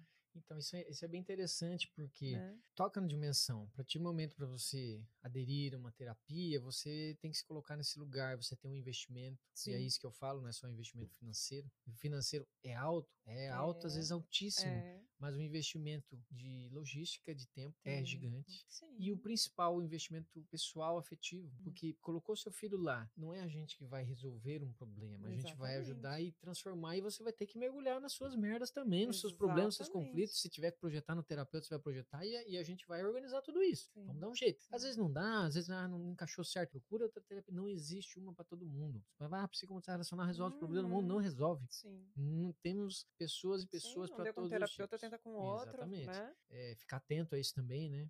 A gente vive, somos pessoas, o terapeuta também é. Lógico, precisa dessa distância necessária, essa confiança, com certeza. É saber que eu trabalho em conjunto, né? E aí tem o tripé, né? Da família, da escola, né? Enfim, as visitas. Né? Eu falo da diferença do trabalho clínico, enfim, porque existe essa diferença. Por exemplo, citando esse trabalho que a gente estava falando que é importantíssimo, é o trabalho de formação pessoal, né? Então, só para resumir o que é. É uma prática que nós fazemos com os adultos e colocamos-nos nessa posição de um participante dentro do grupo. Então a gente fecha um salão, coloca lá 10, 15, 20, 30, 40 pessoas e faz uma vivência. A partir de agora nós não temos mais funções. É a Samanta, é o Luiz, é o Carlos, todo mundo vai brincar. Então a gente vai uh, e mergulha nessa brincadeira. O que que aparece? Depoimentos lindíssimos. Nesse evento que a gente foi em Armazém, a gente fez sábado de manhã um encontro pro casal. Pai e mãe, seu filho vai ficar com a babá, com a tia, com a avó, e eles deram um jeito, e foram só o casal. Eles chegaram lá e sabe o que eles fizeram? Brincaram. Brincaram. Eu ia falar, dormiram. Depois tem um momentinho pra descansar também. né? O que, que a gente dormiram. pensa? Ai, coisa boa, sou bom de cama. Vou deitar e vou dormir lá. Então pronto, tô sem os filhos, vou fazer o quê? Ó. Exatamente. Se tivesse uma rede, eu falo assim, posso dormir? É verdade, a gente precisa. Mesmo. E aí o que acontece? Eu vi depoimentos assim lindíssimos, dizer a gente Hum. podendo ressaltar. Quando vocês se uniram lá atrás como casal, o que, que falta? Gente, eu É. vivi uma criança aqui que eu não sabia que estava dentro de mim. Chegou com um problema nas costas, no joelho, na coluna, problema com boleto, problema. Né? Esqueceu Uhum. por 10 minutos, por uma hora. A gente contacta com uma energia que tem aqui dentro. E Samanta, quando a gente coloca essa energia de novo para cima, a criança capta. Ah. Ela capta, ela olha pro meu pai e fala: tem alguma coisa eu diferente. vamos ver a minha mãe brincando com bambolê. É, bora, galera. Quem é essa mulher, né? Exatamente. E Né? aí, eu não né, até na brincadeira, mas o que você traz depois. Sim, E a sim. pessoa fala, nossa, eu cheguei morto de cansado, um sábado de manhã, aqui, 8 horas da manhã, tem que tirar o sapato, umas coisas assim que só psicomotor relacional mesmo. Aham. Ficar sem falar, sentar no chão, tirar o sapato, já começou aí, né? Ai, meu Deus do céu, o que, que nós vamos fazer? É Vamos que eu dançar o, o- a galinha pintadinha no meio da roda. Não, Aham. calma, não é assim. E aí a gente resgata um pouco desse brincar. Só o fato de você tocar no outro, Tocar. É, você sim, suar, sim. você disputar uma bola com outro adulto que você não sabe se é lá tinha o vereador, tinha o prefeito, tinha a pessoa do serviço É, gerais, todo não mundo é importa, igual. são seres humanos. Sim. Gente, quando a gente fez a tarde daí a palestra, né? Aí juntou lá 300 pessoas do município e tal, uma cidadezinha pequena aqui da região, né? Não sei se você Uhum. conhece Armazém. Não. 10 mil pessoas, acho que tem lá. Maravilhoso. Mas eles juntaram uma, a tarde de teoria e no domingo de manhã eles trouxeram os filhos. Imagina, eles tinham vivido aquilo no sábado de manhã. E esse domingo eles vieram com os filhos. Então tinham 32 casais no sábado Mas e domingo eles crianças- voltaram. Eram 70 pessoas Nossa. e filhos, mas pode trazer todos. O que é autista, que era, né, pela Associação Amar, que organizou, né? Sim. E todos os outros. Tem filho de 26 anos que já tá casado, tem a vozinha que tava junto, só os animais que não foram nessa, Aham. nessa data, mas foi todo mundo. Gente, coisas lindas que a gente pode brincar, mas não é terapia. A gente não entrou na história de ninguém, não resolveu Uhum. conflito de nada, a gente só baixou um pouquinho essas defesas, esse- esses estereótipos aí, tirou a fala e brincou. Com isso você resgatou, falou, gente, eu tô vivo. O que, que eu tô fazendo? Humana, pele a né? pele, É. a alegria, o choro, a decepção, às vezes um toque com esse luto de olhar o filho brincando de um jeito meio Uhum. desengonçado, mas ele tava brincando livre. E aí você fala, puxa, eu queria que ele montasse o Lego. Mas ele sabe fazer outra coisa. Ele tá feliz, É, né? e assim, É. não mudou a vida de ninguém, dali ninguém saiu com respostas, mas a gente acende uma chama lá dentro, Sim, sabe? Essa sim. formação pessoal, que é um sonho do Lapierre, que é um dos grandes sonhos que eu tenho, é poder levar para os profissionais da saúde, professores, um momento como esse. Ah, Lógico, o ideal, legal. continuado, cada três meses, Sim. legal, mas às vezes um momento de pensar, né? Então é importante essa diferença entre a terapia e um Não, de- processo de não deixa de ser acompanhamento. uma terapia, né? É, a gente foi- diz que é terapêutico, É terapêutico. mas não é uma Sim, terapia. é um final de semana num momento Exatamente. diferente. Às vezes, às vezes um momento que nem, nem para pra estar com a família, né? É isso, é isso que a gente fala. É, É. perfeito. Você dedica seu tempo a tanta gente, Exatamente. às vezes quem está mais próximo de você acaba não, Exatamente. não recebendo esse, esse contato. Né? É? Eu queria então trazer um, um tema aqui que eu falei no, no outro final de semana, é, que é sobre essa questão da estruturação da autonomia. E a autonomia, eu acho que é um dos grandes objetivos que a gente tem com a terapia. Sim, é o principal objetivo dos pais, Dos né? pais. Então, Dos pais. O que, que é essa E o autonomia? maior medo também, eu acho. É, né? então a gente já pensa lá no futuro, como é É. que a criança vai ser, como é que vai dar conta de si mesma. Exato. né? A gente começa dos básicos, fisiológicos, né? Sim, Alimentação, sim. Controle dos esfíncteres, a higiene pessoal, aí a gente Aí vai, vai crescendo. socialização, aprendizagem. E aí tem algumas frases que também são de algum desses livros assim, que ele, que ele fala da seguinte forma: a autonomia é algo que se constrói internamente, sendo, portanto, uma resposta da pessoa ao seu meio quando estão satisfeitas três necessidades básicas do ser humano. E a gente pensa quais são, né? Necessidade básica deve ser alimentação em geral. Comer, dormir. Três necessidades básicas: afeto, Ah, limite e frustração, tá? Então esse é um tripé que ele abrange muitos outros. Então vamos pensar nessa frase, né? A autonomia se constrói internamente. Então a gente não dá autonomia para ninguém. Então, pensa você numa empresa, de repente você tá tudo legal, beleza? O cara te fala, ó, agora você vai dar conta disso. Não, você tem que conquistar isso para você Uhum. dar conta, né? Como que vai se socializar? Então você não consegue ganhar, não é um fator externo que você consegue internalizar. Você necessariamente precisa desenvolver ele dentro para fora. tem que construir. E aí, como a gente fala, ah, mas meu filho só tem dois anos. E eu gosto de falar isso para os pais também. Quando ele vem na, na, na terapia, ele pode ter um, dois, três anos de idade, ele tem a parte dele de responsabilidade. Uma criança, os mecanismos de defesa, as Sim, resistências, as fugas. E a gente precisa ajudar essa criança a perceber que ele tem ganhos. Né? Então, um grande grande desafio de nós pais para ajudar uma criança, por exemplo, tomar banho sozinha, limpar a mesinha dela depois que ela come, ou até comer sozinha naquela época que, ai, mamãe, dá. O que, que ela ganha com isso? O que, que eu vou ganhar com isso? Então, se a gente perceber um pouco do nosso comportamento, às vezes, ele é muito pesaroso, ele é muito assim, ah, não, agora você já é grande, agora você vai fazer sozinho, como se fosse uma coisa ruim.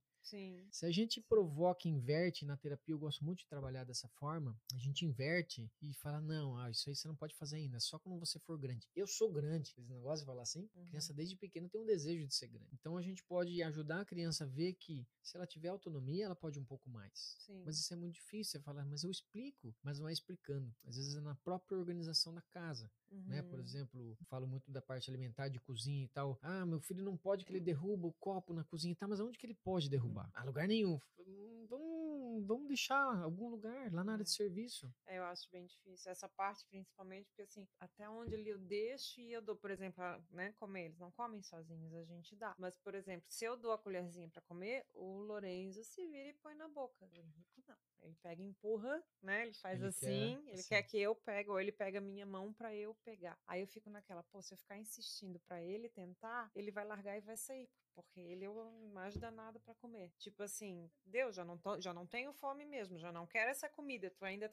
fica aqui, né, me enchendo o saco para eu pegar sozinho, não quero mais. Né? Aí tu fica até que ponto que eu insisto que eu não insisto, né? Porque ele tem que aprender a comer sozinho, né? No momento ele vai ter que comer sozinho. Mas hoje eu prefiro que ele coma, nem que seja eu dando, uhum. do que ficar insistindo para ele comer sozinho. Isso é muito difícil. Sim. É, eu digo para você que é. a gente tem dois desafios de cara.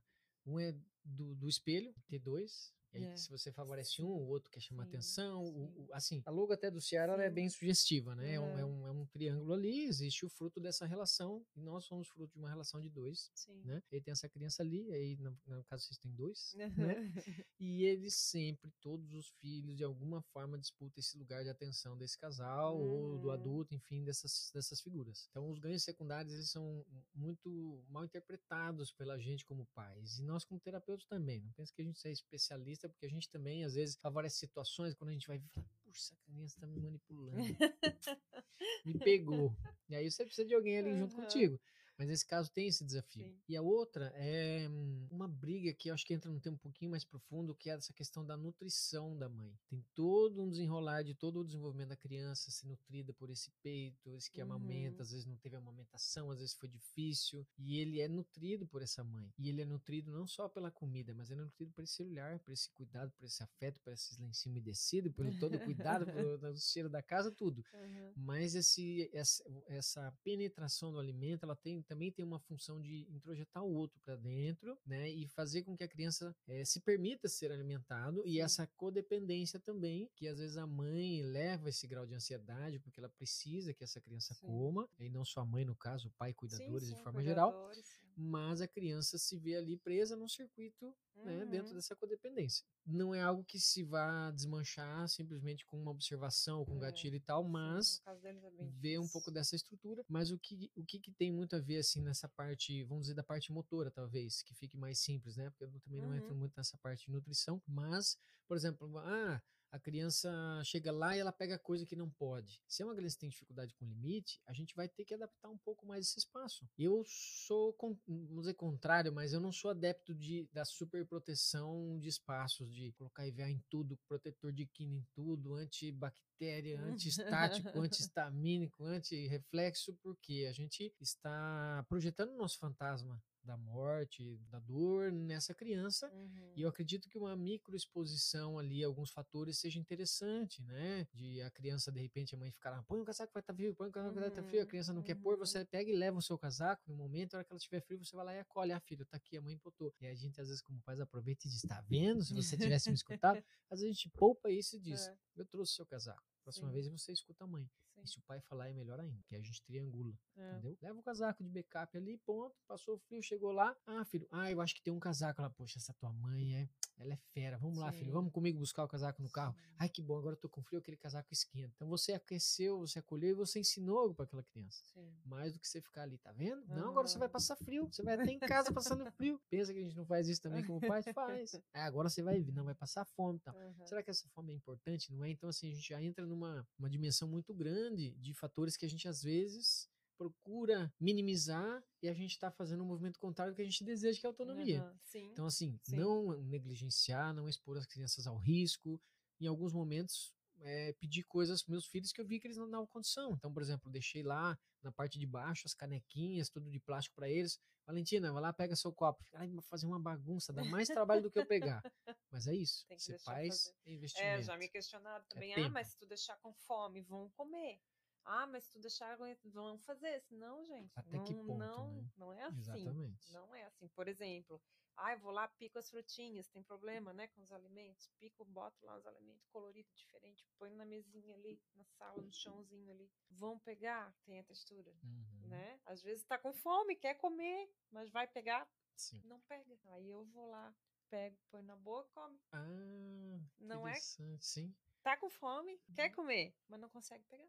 Entendeu? Aí tá- vou com garfinho, aí vou, pega o garfinho, aí não sabe pegar, não sabe levar na boca. Ó, o garfinho você põe na boca, não precisa botar a mão, não consegue, aí tem que ir lá, tem que dar, aí come. Então, gente, tudo eu digo que é teste, não tem, não tem regra com eles. Às vezes come, no outro dia tu vai dar a mesma coisa. Ah, ele comeu É. ontem kiwi, vou dar o kiwi hoje de novo. Pronto, aí não. Não quer. Vai no mercado e compra o kiwi só porque ele... Então, é- isso, isso é interessante, É. Samana, porque somos seres humanos. Você vê, até as máquinas não dão um baile na gente, imagina sim. ser humano. Sim.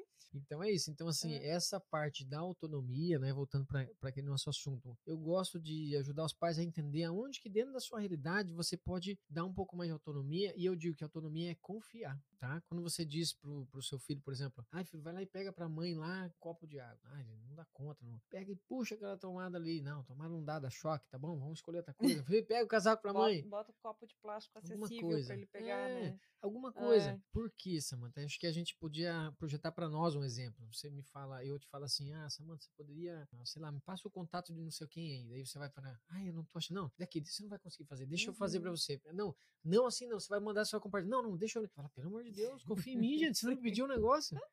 E a gente faz isso com nossos filhos. A gente super protege, não deixa, não, não, não. deixa fazer um pouco errado. Uhum. Né? Outra coisa, às vezes a criança tropeça num ambiente controlado aqui, no carpê, não sei o que, a gente sim, vai, sim. ai meu Deus, tudo bem, machucou e tal. A minha filha mesmo tem um negócio que se ela tropeça, às vezes você fala assim, Valentina, tudo bem? Não, tá tudo bem, tá tudo bem. Aí eu percebi, minha esposa percebeu, deixa ela, não pergunta Aham. nada. Daqui a pouco ela vem meio assim, assim, ah, filha, você caiu? Ah, eu nem tinha visto que você caiu e tal. Ela, não, Uhum. papai, eu caí. Então, tem pessoas, por exemplo, ela que não gosta de ser observada, acho que é um pouco meu também, não gosta de chamar Uhum. atenção lá, cair, mas tem outras crianças que precisam. Então, perceber as demandas e a autonomia é muito da confiança. Isso é muito importante Ah, para a criança. O que, que ela já dá conta de fazer? Ah, eu não sei, é muita coisa. Gente, faz uma lista. Faz, não tem problema. Senta lá e diz escalas de desenvolvimento, diz lá de 0 a 3 anos. O que, que a criança faz? Digita no Google.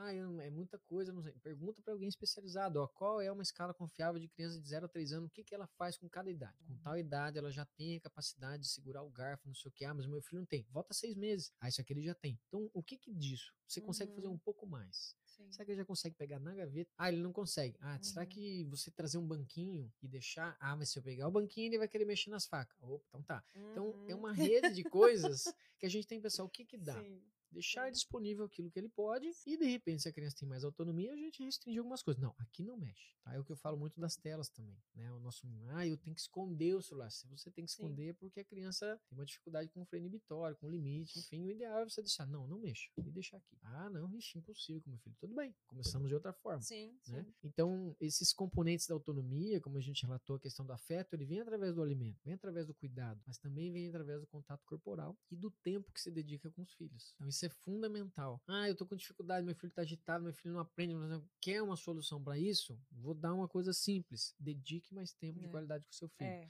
Ah, mas ia o que? Não sei. Você é a única pessoa que falar. pode Senta no chão melhor. e gasta tempo. Olha, eu vou te dar exemplo aqui, eu falo É. das minhas filhas lá, mas a minha filha menor, se eu for pro jardim com ela e ficar mexendo na grama, ela vai sentar junto. A minha maior gosta de organizar coisa de geladeira, de Hum. pote.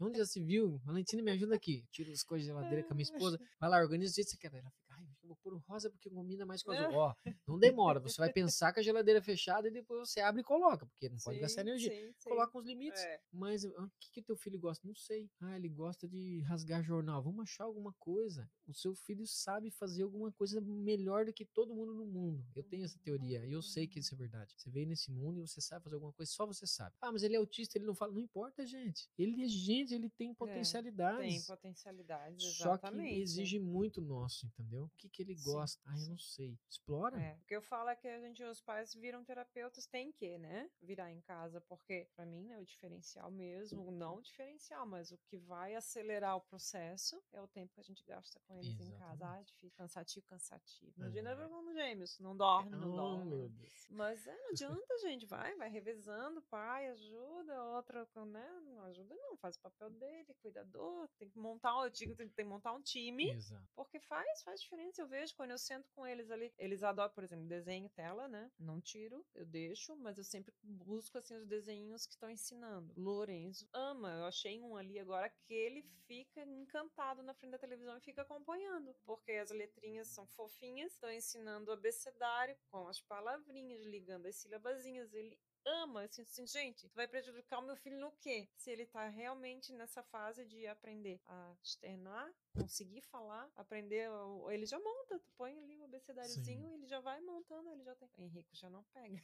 o Henrico não tem, o Henrico não tem tempo, né? Não, não para. Aí já tem demanda, sentar com ele, buscar ele ter a atençãozinha dele. Tem que ter, é. tem que sentar. Eu digo sentar no chão Isso. e tá, filho, então o que que você gosta? É dando bloquinho de madeirinha? Ele gosta dos brinquedinhos de madeirinha madeirinha. Vamos montar o ABC na madeirinha. Ou vamos desenhar. Ele adora desenhar, né? Vamos escrever com a mamãe. Vamos lá as letrinhas do seu nome, não sei o quê. Aí ele senta e aí, aí, prende. E é o tempo que a gente tem que gastar com eles. Porque não tem, tem, não tem receita. Se com os meus mais velhos eu já, já. tive todo esse processo, toda essa né, dedicação da alfabetização, de ajudar na escola, de ensinar a ter autonomia, imagina com eles, né? Sim o que é mais difícil. Aí é que pega, né? Quando que eu tento, insisto ou não, porque eu acho que às vezes o prejuízo vai ser maior, por exemplo, dele não comer, porque tá ali emputecido que eu tô incomodando ele, do que eu insistir para ele ter autonomia de comer sozinho. Uhum. É um processo, né? Uhum. Até com relação a telas, né? Tem que ser para outro dia, outro assunto, né? Sim. né? Porque a gente gosta de conversar, sabe? Então, eu vai, alguém outro aqui dia conversa. a gente vai arrumar esse setup direito e vamos falar das telas. É,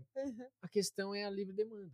Tem que ter. Aí a gente está falando de autonomia de novo, limites. É, limites. Exatamente. É básico. Tem recomendações da Sociedade Brasileira de Pediatria, né? Tem toda uma visão também dos gatilhos dopaminérgicos da tela, né? Como que ela vem os badges, as ah, notificações ah, que elas desencadeiam. Os horários também, é, né? A parte da descartabilidade das relações que né, sim, o mundo virtual sim. traz e também dessa noção. O pessoal fala, ah, mas o celular a tela. Tem várias coisas, né? Celular, preferência não. Aí a gente não, pode falar para os adultos também, não só para as crianças. Exatamente.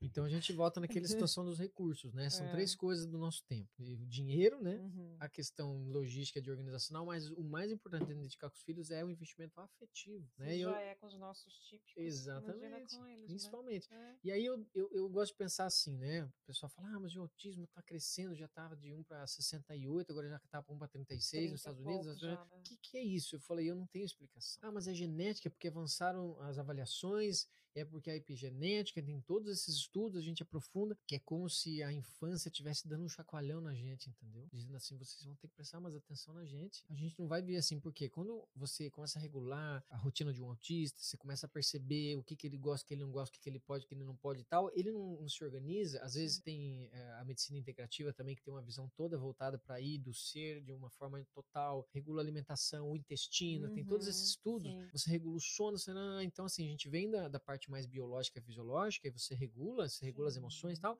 Gente, essas crianças estão exigindo cada vez mais da gente. A gente tem um mundo cada vez mais capacitado. Tava falando ontem com a, com a psicóloga aqui, Amanda, que cuida de toda essa turma aí. Uhum. E eu falei pra gente, há 500 anos atrás a pessoa tava com astrolábio lá no meio do, do negócio com um barco de madeira. Uhum. E a gente não vai na padaria, sem o Waze, sem o Google Maps. E a gente tem uma inversão de toda essa situação. E o que a gente mais precisa é parar, observar essa criança e ajustar algumas coisas. Não grava mais o número de demais. telefone, né? Não grava É, mais as É, coisas isso na tá, cabeça, tá na, né? na nossa palestrinha ali. se não anotar, não botar alarme, né? a pessoa não funciona mais, né? Assim, E isso afeta o hipocampo. Só aproveitando o É. parênteses, tem uma pesquisa de 2008, se você colocar lá, é, taxistas londrinos hipocampo, coloca no Google lá, vai Hum. aparecer uma pesquisa que eles fizeram com os taxistas sobre a navegação. Então, o nosso hipocampo, ele é um gateway, né, um- uma interface entre a memória de curto prazo e de longo prazo. E aí, para você navegar, você precisa de orientação espacial, você precisa de memória, de várias coisas. O taxista tradicional que não usa, e eles fizeram uma avaliação com eles, tem um hipocampo super desenvolvido.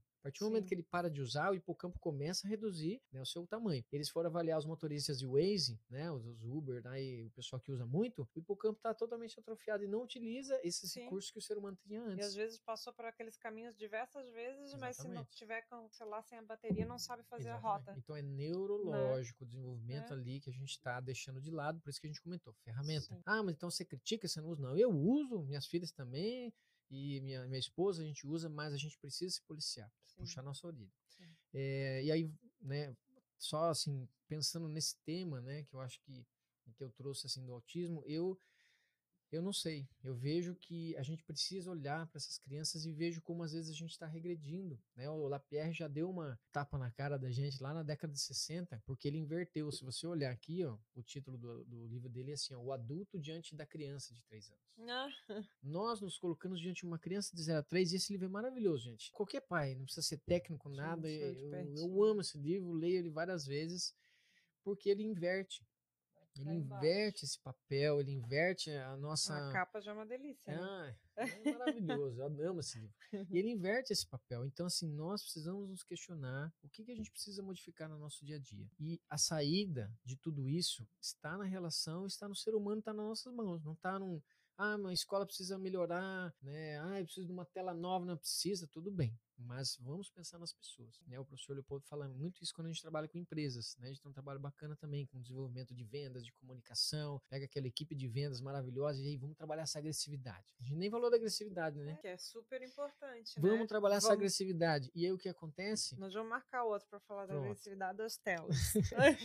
É, a gente precisa parar e investir um pouco mais nessas relações. E aí não é só nas coisas boas, afeto, né, como a gente falou, mas o limite é a É a frustração também. frustração. É isso que organiza a pessoa. A gente fala muito na aprendizagem. Se você tem Nossa, dificuldade é uma fru- tríade e de peso, Sim. né? Se você não tem É.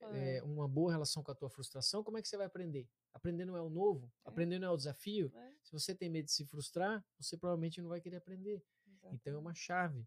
E o limite vem dessa estrutura. Então é uma questão muito importante. E aí tem uma frase que o André Lapierre fala que eu gosto muito, que é assim: ó, o desejo de aprender é um componente secundário, quer dizer que ele vem depois do desejo de agir e do desejo de ser. Então, quando a gente quer que uma criança aprenda, a gente tem que agir no componente primário, que é o quê? Seja, exista, você existe para mim. A Uhum. partir do momento que você existe, ele começa a se desenvolver e aprender. Pode ser que sim ou não Sim. mas apostar nesse sujeito, investir. né? Então, esse investimento afetivo é algo assim que, como eu falei, né? Tem esses três, né? O tempo, o dinheiro e esse investimento que, na verdade, é o mais valioso que nós temos. E hoje, com esse mar de tecnologias para facilitar nossa vida, para poupar tempo, a gente cai nessa armadilha e acaba doando aquilo que a gente tem de mais precioso, que é esse tempo com nossos filhos. Só que isso também toca na nossa dimensão, como você mesmo falou, né? E eu preciso dar uma parada, às vezes, dar uma chacoalhada e dizer assim: o que, que eu posso fazer para cuidar mais desses meus filhos e às vezes até da tua relação, porque a esposa, o marido, os casais, companheiros, um fortalece com o outro. Sim. E às vezes a gente vai se fechando Sim, nessas e a bolhas, gente né? mesmo, né? Porque é um desgaste muito grande, né? Sim. Físico, mas emocional, psicológico, tudo, né, gente? Por isso que eu falei da importância também da terapia. Mas às vezes quando tu para assim, tá, mas peraí, eu não sei lidar com essa situação, eu não sei lidar com esse mundo diferente que se abriu pra mim, então eu tenho que ir atrás, eu tenho que aprender. Porque daí, não só vou ajudar meus filhos, mas eu também vou me ajudar. Eu não vou me sentir mais tão frustrada, não vou me sentir mais tão culpada, em alguns momentos eu não vou estar tão cansada, porque às vezes o cansaço é mais psicológico do que físico, porque eu estou aprendendo a melhor lidar com aquele tipo de situação. Então é importantíssimo, gente. Os pais têm que procurar conhecimento, têm que procurar se relacionar com os terapeutas, aprender, buscar isso que eu faço hoje, que eu estou fazendo aqui contigo, para mim, para mim, para quem quiser assistir, é legal. uma Nós aula, é uma aula, né? Conectado. É uma aula e assim é importantíssimo porque a gente só tem a ganhar. A gente ganha pra gente, né? Sim. Ajuda a gente a lidar melhor com esse tipo de situação, para esse mundo novo. Ajuda a gente a lidar melhor com os nossos filhos, ajuda as pessoas que não têm acesso informação muda o mundo. Quem não tem acesso, quem não tem autista na família, alguma coisa aprender a levar para os seus filhos que são típicos. sim. Tenho certeza que os teus filhos têm um olhar completamente diferente para as crianças diferentes, né? Sim. Coisas que muitas crianças ainda não têm, porque vivem em famílias típicas e às vezes os pais também não têm o conhecimento. Às vezes não é só ah, tem preconceito? Tem, tem bastante preconceito, mas às vezes não, às vezes é falta de conhecimento mesmo. Então, como é que ele vai ensinar o filho dele que o filho dele tem que ter empatia se ele nem nunca vivenciou uma situação dessa, não sabe nem como é que ele lidaria, como é que ele vai ensinar um filho, uma criança a lidar? Por exemplo, não excluir, não excluir o amiguinho na escola, Uhum. né? Eu digo que é, que é um trilhar assim que a gente só vai ganhar daqui para frente, né? A gente conseguindo espalhar quanto mais informação e mais conhecimento, gente, mais a gente muda o mundo para essas crianças, porque o mundo tá mudando. O Exatamente. mundo tá mudando. Hoje é 1 para 36 que a gente tem diagnosticado, né? Exa- É. Quantos milhões aí pode ser que não estejam Sim. ainda diagnosticados? O mundo vai mudar. Uhum. Então a gente tem que buscar aprender com eles e aprender para ajudá-los. E aí não é só uma questão da autonomia deles, né? O que, que vai ser tão diferente? Falam tanto, né, que ah, as, as profissões do futuro ainda não foram nem inventadas. Eu acho que muita coisa também tem a ver com, com, com essa mudança que está acontecendo no mundo. Não, não foram. Elas vão ter que ser readaptadas para um mundo completamente diferente. Sim. É o que eu falo pro meu filho. Meu filho, talvez daqui a alguns anos eu nem tenha mais faculdade. Muito provavelmente pode ser, né? Que a gente vê hoje essa loucura do digital, do marketing digital, do tráfego pago, não sei o quê. Eu sinto uma mãe formada de TI 20 e poucos anos, 20 e poucos anos atrás, duas décadas atrás, nem se falava nisso. Olha como o mundo já Nossa. mudou. Olha isso aqui. Quando que a gente ia sonhar que a gente ia ter um computador desse na palma da mão? Gente, a gente montava computador trazendo peça do Paraguai, as telas desse tamanho. Os disquetão, MSX, eu tinha um disquetão desse. desse tamanho. Gente, quando Uhum. chegou o CD, quanta inovação. Gente, tem gente que tava ouvindo a gente dizendo o que, que eles estão falando. Mudou o assunto aqui. Mas é, então, é, é o que eu digo, é da importância do, a importância do conhecimento, a importância Sim. da gente estar sempre buscando conhecimento, estudando, se aprimorando. Eu acho que é, É, acho que um grande segredo também, né, quando a gente fala de ajudar os filhos e tudo mais, é a gente sair da- do discurso e passar para ação, né? A gente Sim, sim. até li uma frase maravilhosa esses dias que, que diz assim que o, o essencial da vida no conhecimento é você captar o que é essencial, consolidar isso e você partir para cima, porque a gente fica buscando, buscando, buscando e fica pensando Sim, e aqui sim. eu vejo, né, da tua ação de você ir lá e montar toda essa estrutura e você partiu para ação. Você está comunicando para as pessoas, né? Se é bom ou é ruim, às vezes a pessoa fala: "Ah, mas você vai lá falar, será que vai ser legal?" Eu falei: "Não sei se vai ser, tem um monte de coisa errada também, não sou a pessoa que está certa". Sim, Mas você teve a coragem é a aqui de fazer. Chegar, Foi o que eu falei pra e Gabi. Se a Gabi assistir, né? Que ela fugiu vai da gente. Gabi. Ela fugiu da gente por vergonha. Eu falei pra ela: "Hum, é, Ah, qual o tema? Tu me perguntou, né? Que pra me preparar. Assim, é o tema que flui. É o que, Que tu bom. quiser achar importante falar, o que tu achar im- importante transmitir. Sim. Que é, é isso, é- quando a coisa vem da gente, vem de dentro, né? Ela é muito verdadeira. E eu Uhum. acredito assim que é um, nossa, pra quem se propor assistir, eu sou assisto até outros canais. legal. Justamente por isso, tá sempre aprendendo, sempre conhecendo, mas não é o fato de aprender, ah, porque é para ter um título, não. É conhecimento no que que eu posso melhorar para mim, para os meus filhos, para as relações, para a família. Então, através disso eu poder ajudar. Assim, gente, eu tenho um canal na internet, por que não? Eu tenho todos os legal. equipamentos, por que não? Ah, às vezes eles me dão um, um BO, me dão, mas Não, eu tenho uma veinha ligada na TI, eu gosto também Que de estar legal. funcionando. Eu poderia ter desistido, deu um monte de coisa errada hoje. Não, esse podcast vai vai sair. acontecer. Mas o que me remete muito, você tocou num assunto importante, assim, que é a questão do ser humano, sua função, o futuro, as máquinas. E eu lembro muito de um, de um filme, o primeiro da trilogia do Matrix, que tem uma hora que eles salvam a nave, né? Nossa, o- foi, ó, foi Nabucodonosor. tema de trabalho na minha faculdade. Olha só. Faz tempo. Você lembra daquele rapaz que salva Ah. e ele entra num sistema tipo um DOS, Aham. assim? Aham. Eu, eu vejo muito desse trabalho nosso, porque o pessoal fala depois de pandemia e tudo mais, não, mas como é que vocês vão trabalhar o futuro e são máquina? Gente, a gente tem aqui uma tecnologia do futuro, que é a comunicação não verbal, analógica, pele com pele. Então, quanto mais nossas crianças são criadas no mundo virtual, todas protegidas de todo contato, muitas vezes, como é que era sua família antigamente, lá no final do ano, 20, 30 pessoas dividindo comida e fazendo. Ah, hoje em dia a gente Domingo já tem na casa da né, avó. toda uma modificação das relações É. sociais do contato corporal. Nós temos aqui, ó, é quem é programador hoje, que mexe com Sim. VBA, com Python, né? O cara, ah, eu mexo com Python, mas o meu professor de karatê já me falou, não, entenda o VBA, porque o VBA ele é a base do Python. O Python tá ainda Falei, já, eu tô muito, mas eu vi como isso. Um cara que mexe em MS-DOS, ah, o cara não tem mais nada, hoje nem sabe. E quem mexe só na interface do Windows, só em aplicativo, se acabar isso, o que, que ele faz? O cara que entra na programação e sabe mexer na estrutura. Então eu vejo esse trabalho né, muito como isso. A gente consegue entrar numa comunicação com qualquer pessoa, com o que fala, com o que não fala, com o idoso, com o diretor do, ah, isso é muito então isso eu vejo, sabe? Uhum. É uma tecnologia. Uhum. Se comunicar com o ser humano, estabelecer relações, estabelecer relações realmente verdadeiras que podem ser que ajudem o outro. Então é um pouco desse trabalho. Têm a parte de saúde em escolas, profilaxia, parte com empresas, formação continuada e tal. Então é, é uma paixão assim grande e eu agradeço muito você assim de poder ter compartilhar um pouco desse conhecimento, né? Imagina, né? eu que só tenho a agradecer, fico muito feliz, eu não sei nem quanto tempo que a gente gravou, mas Parece assim, nem que passou quanto tempo. Não é? Te falei, fui. E os, os, cortes, assim, ó, é cortes de errinhos, porque vai na íntegra. Que Quem quiser assistir, assista, fica à vontade, dando uma, duas, três horas, eu deixo na íntegra, porque a intenção é essa mesmo, é partilhar para quem quiser ouvir. Que Muito bom. obrigada, Luiz. Isso, não ter desistido do nosso podcast, Nada, tá nem aqui, gente. Sou brasileiro. Tudo testado antes dele chegar, pois na hora que ele chegou, deu um monte de, de, de BO, mas saiu. Se precisar, a gente grava online de novo, não tem problema. Até para falar sobre os outros temas que tu trouxe aí. Tá que bem. não deu tempo. Obrigada, tá? Quer tá deixar bom. uma mensagem final? Ah, eu quero dar um, um beijo ali que olha para ver todo mundo lá. Gente, compartilhem, né? Converse com as pessoas, provoquem a gente também, mande notícias, mande perguntas. Eu gosto muito disso também, Samantha. É, quer eu deixa, sei, aprendi. É, depois a gente linka lá, tudo. Uhum. Por quê? Porque a gente se questiona. Né? Então eu gosto quando as pessoas dizem, ah, mas você falou uma coisa, isso, aquilo, chamem. Uhum. Ah, mas eu tenho uma pessoa assim, eu gostaria, você posso passar o contato para você conversar com ela? Adoro. Ah, que Por quê? Porque é assim que a gente pode ajudar às vezes. Né? Então, sim. assim, agradecer de verdade, acreditar que ali passando por aquele buraquinho ali tem um monte de gente lá que a gente vai poder compartilhar e também movimentar, né? Fazer essa, essa corrente do bem, né? De espalhar essa, Exatamente, esse é isso aí. Esse é o aí. intuito. Quem já assiste já sabe, quem tá chegando por agora, o intuito aqui é esse, a gente poder ajudar, não sendo mais do que ninguém, pelo contrário, o espaço aqui está sendo aberto para poder trazer quem quer partilhar do seu conhecimento, no caso aqui especialidade, mas já trouxe outras mães. É muito gostoso de Ah, ouvir a história de cada pessoa, porque todo mundo tem uma história diferente. Tem, eu trouxe uma mãe que não era no final autista, era mielomeningocele.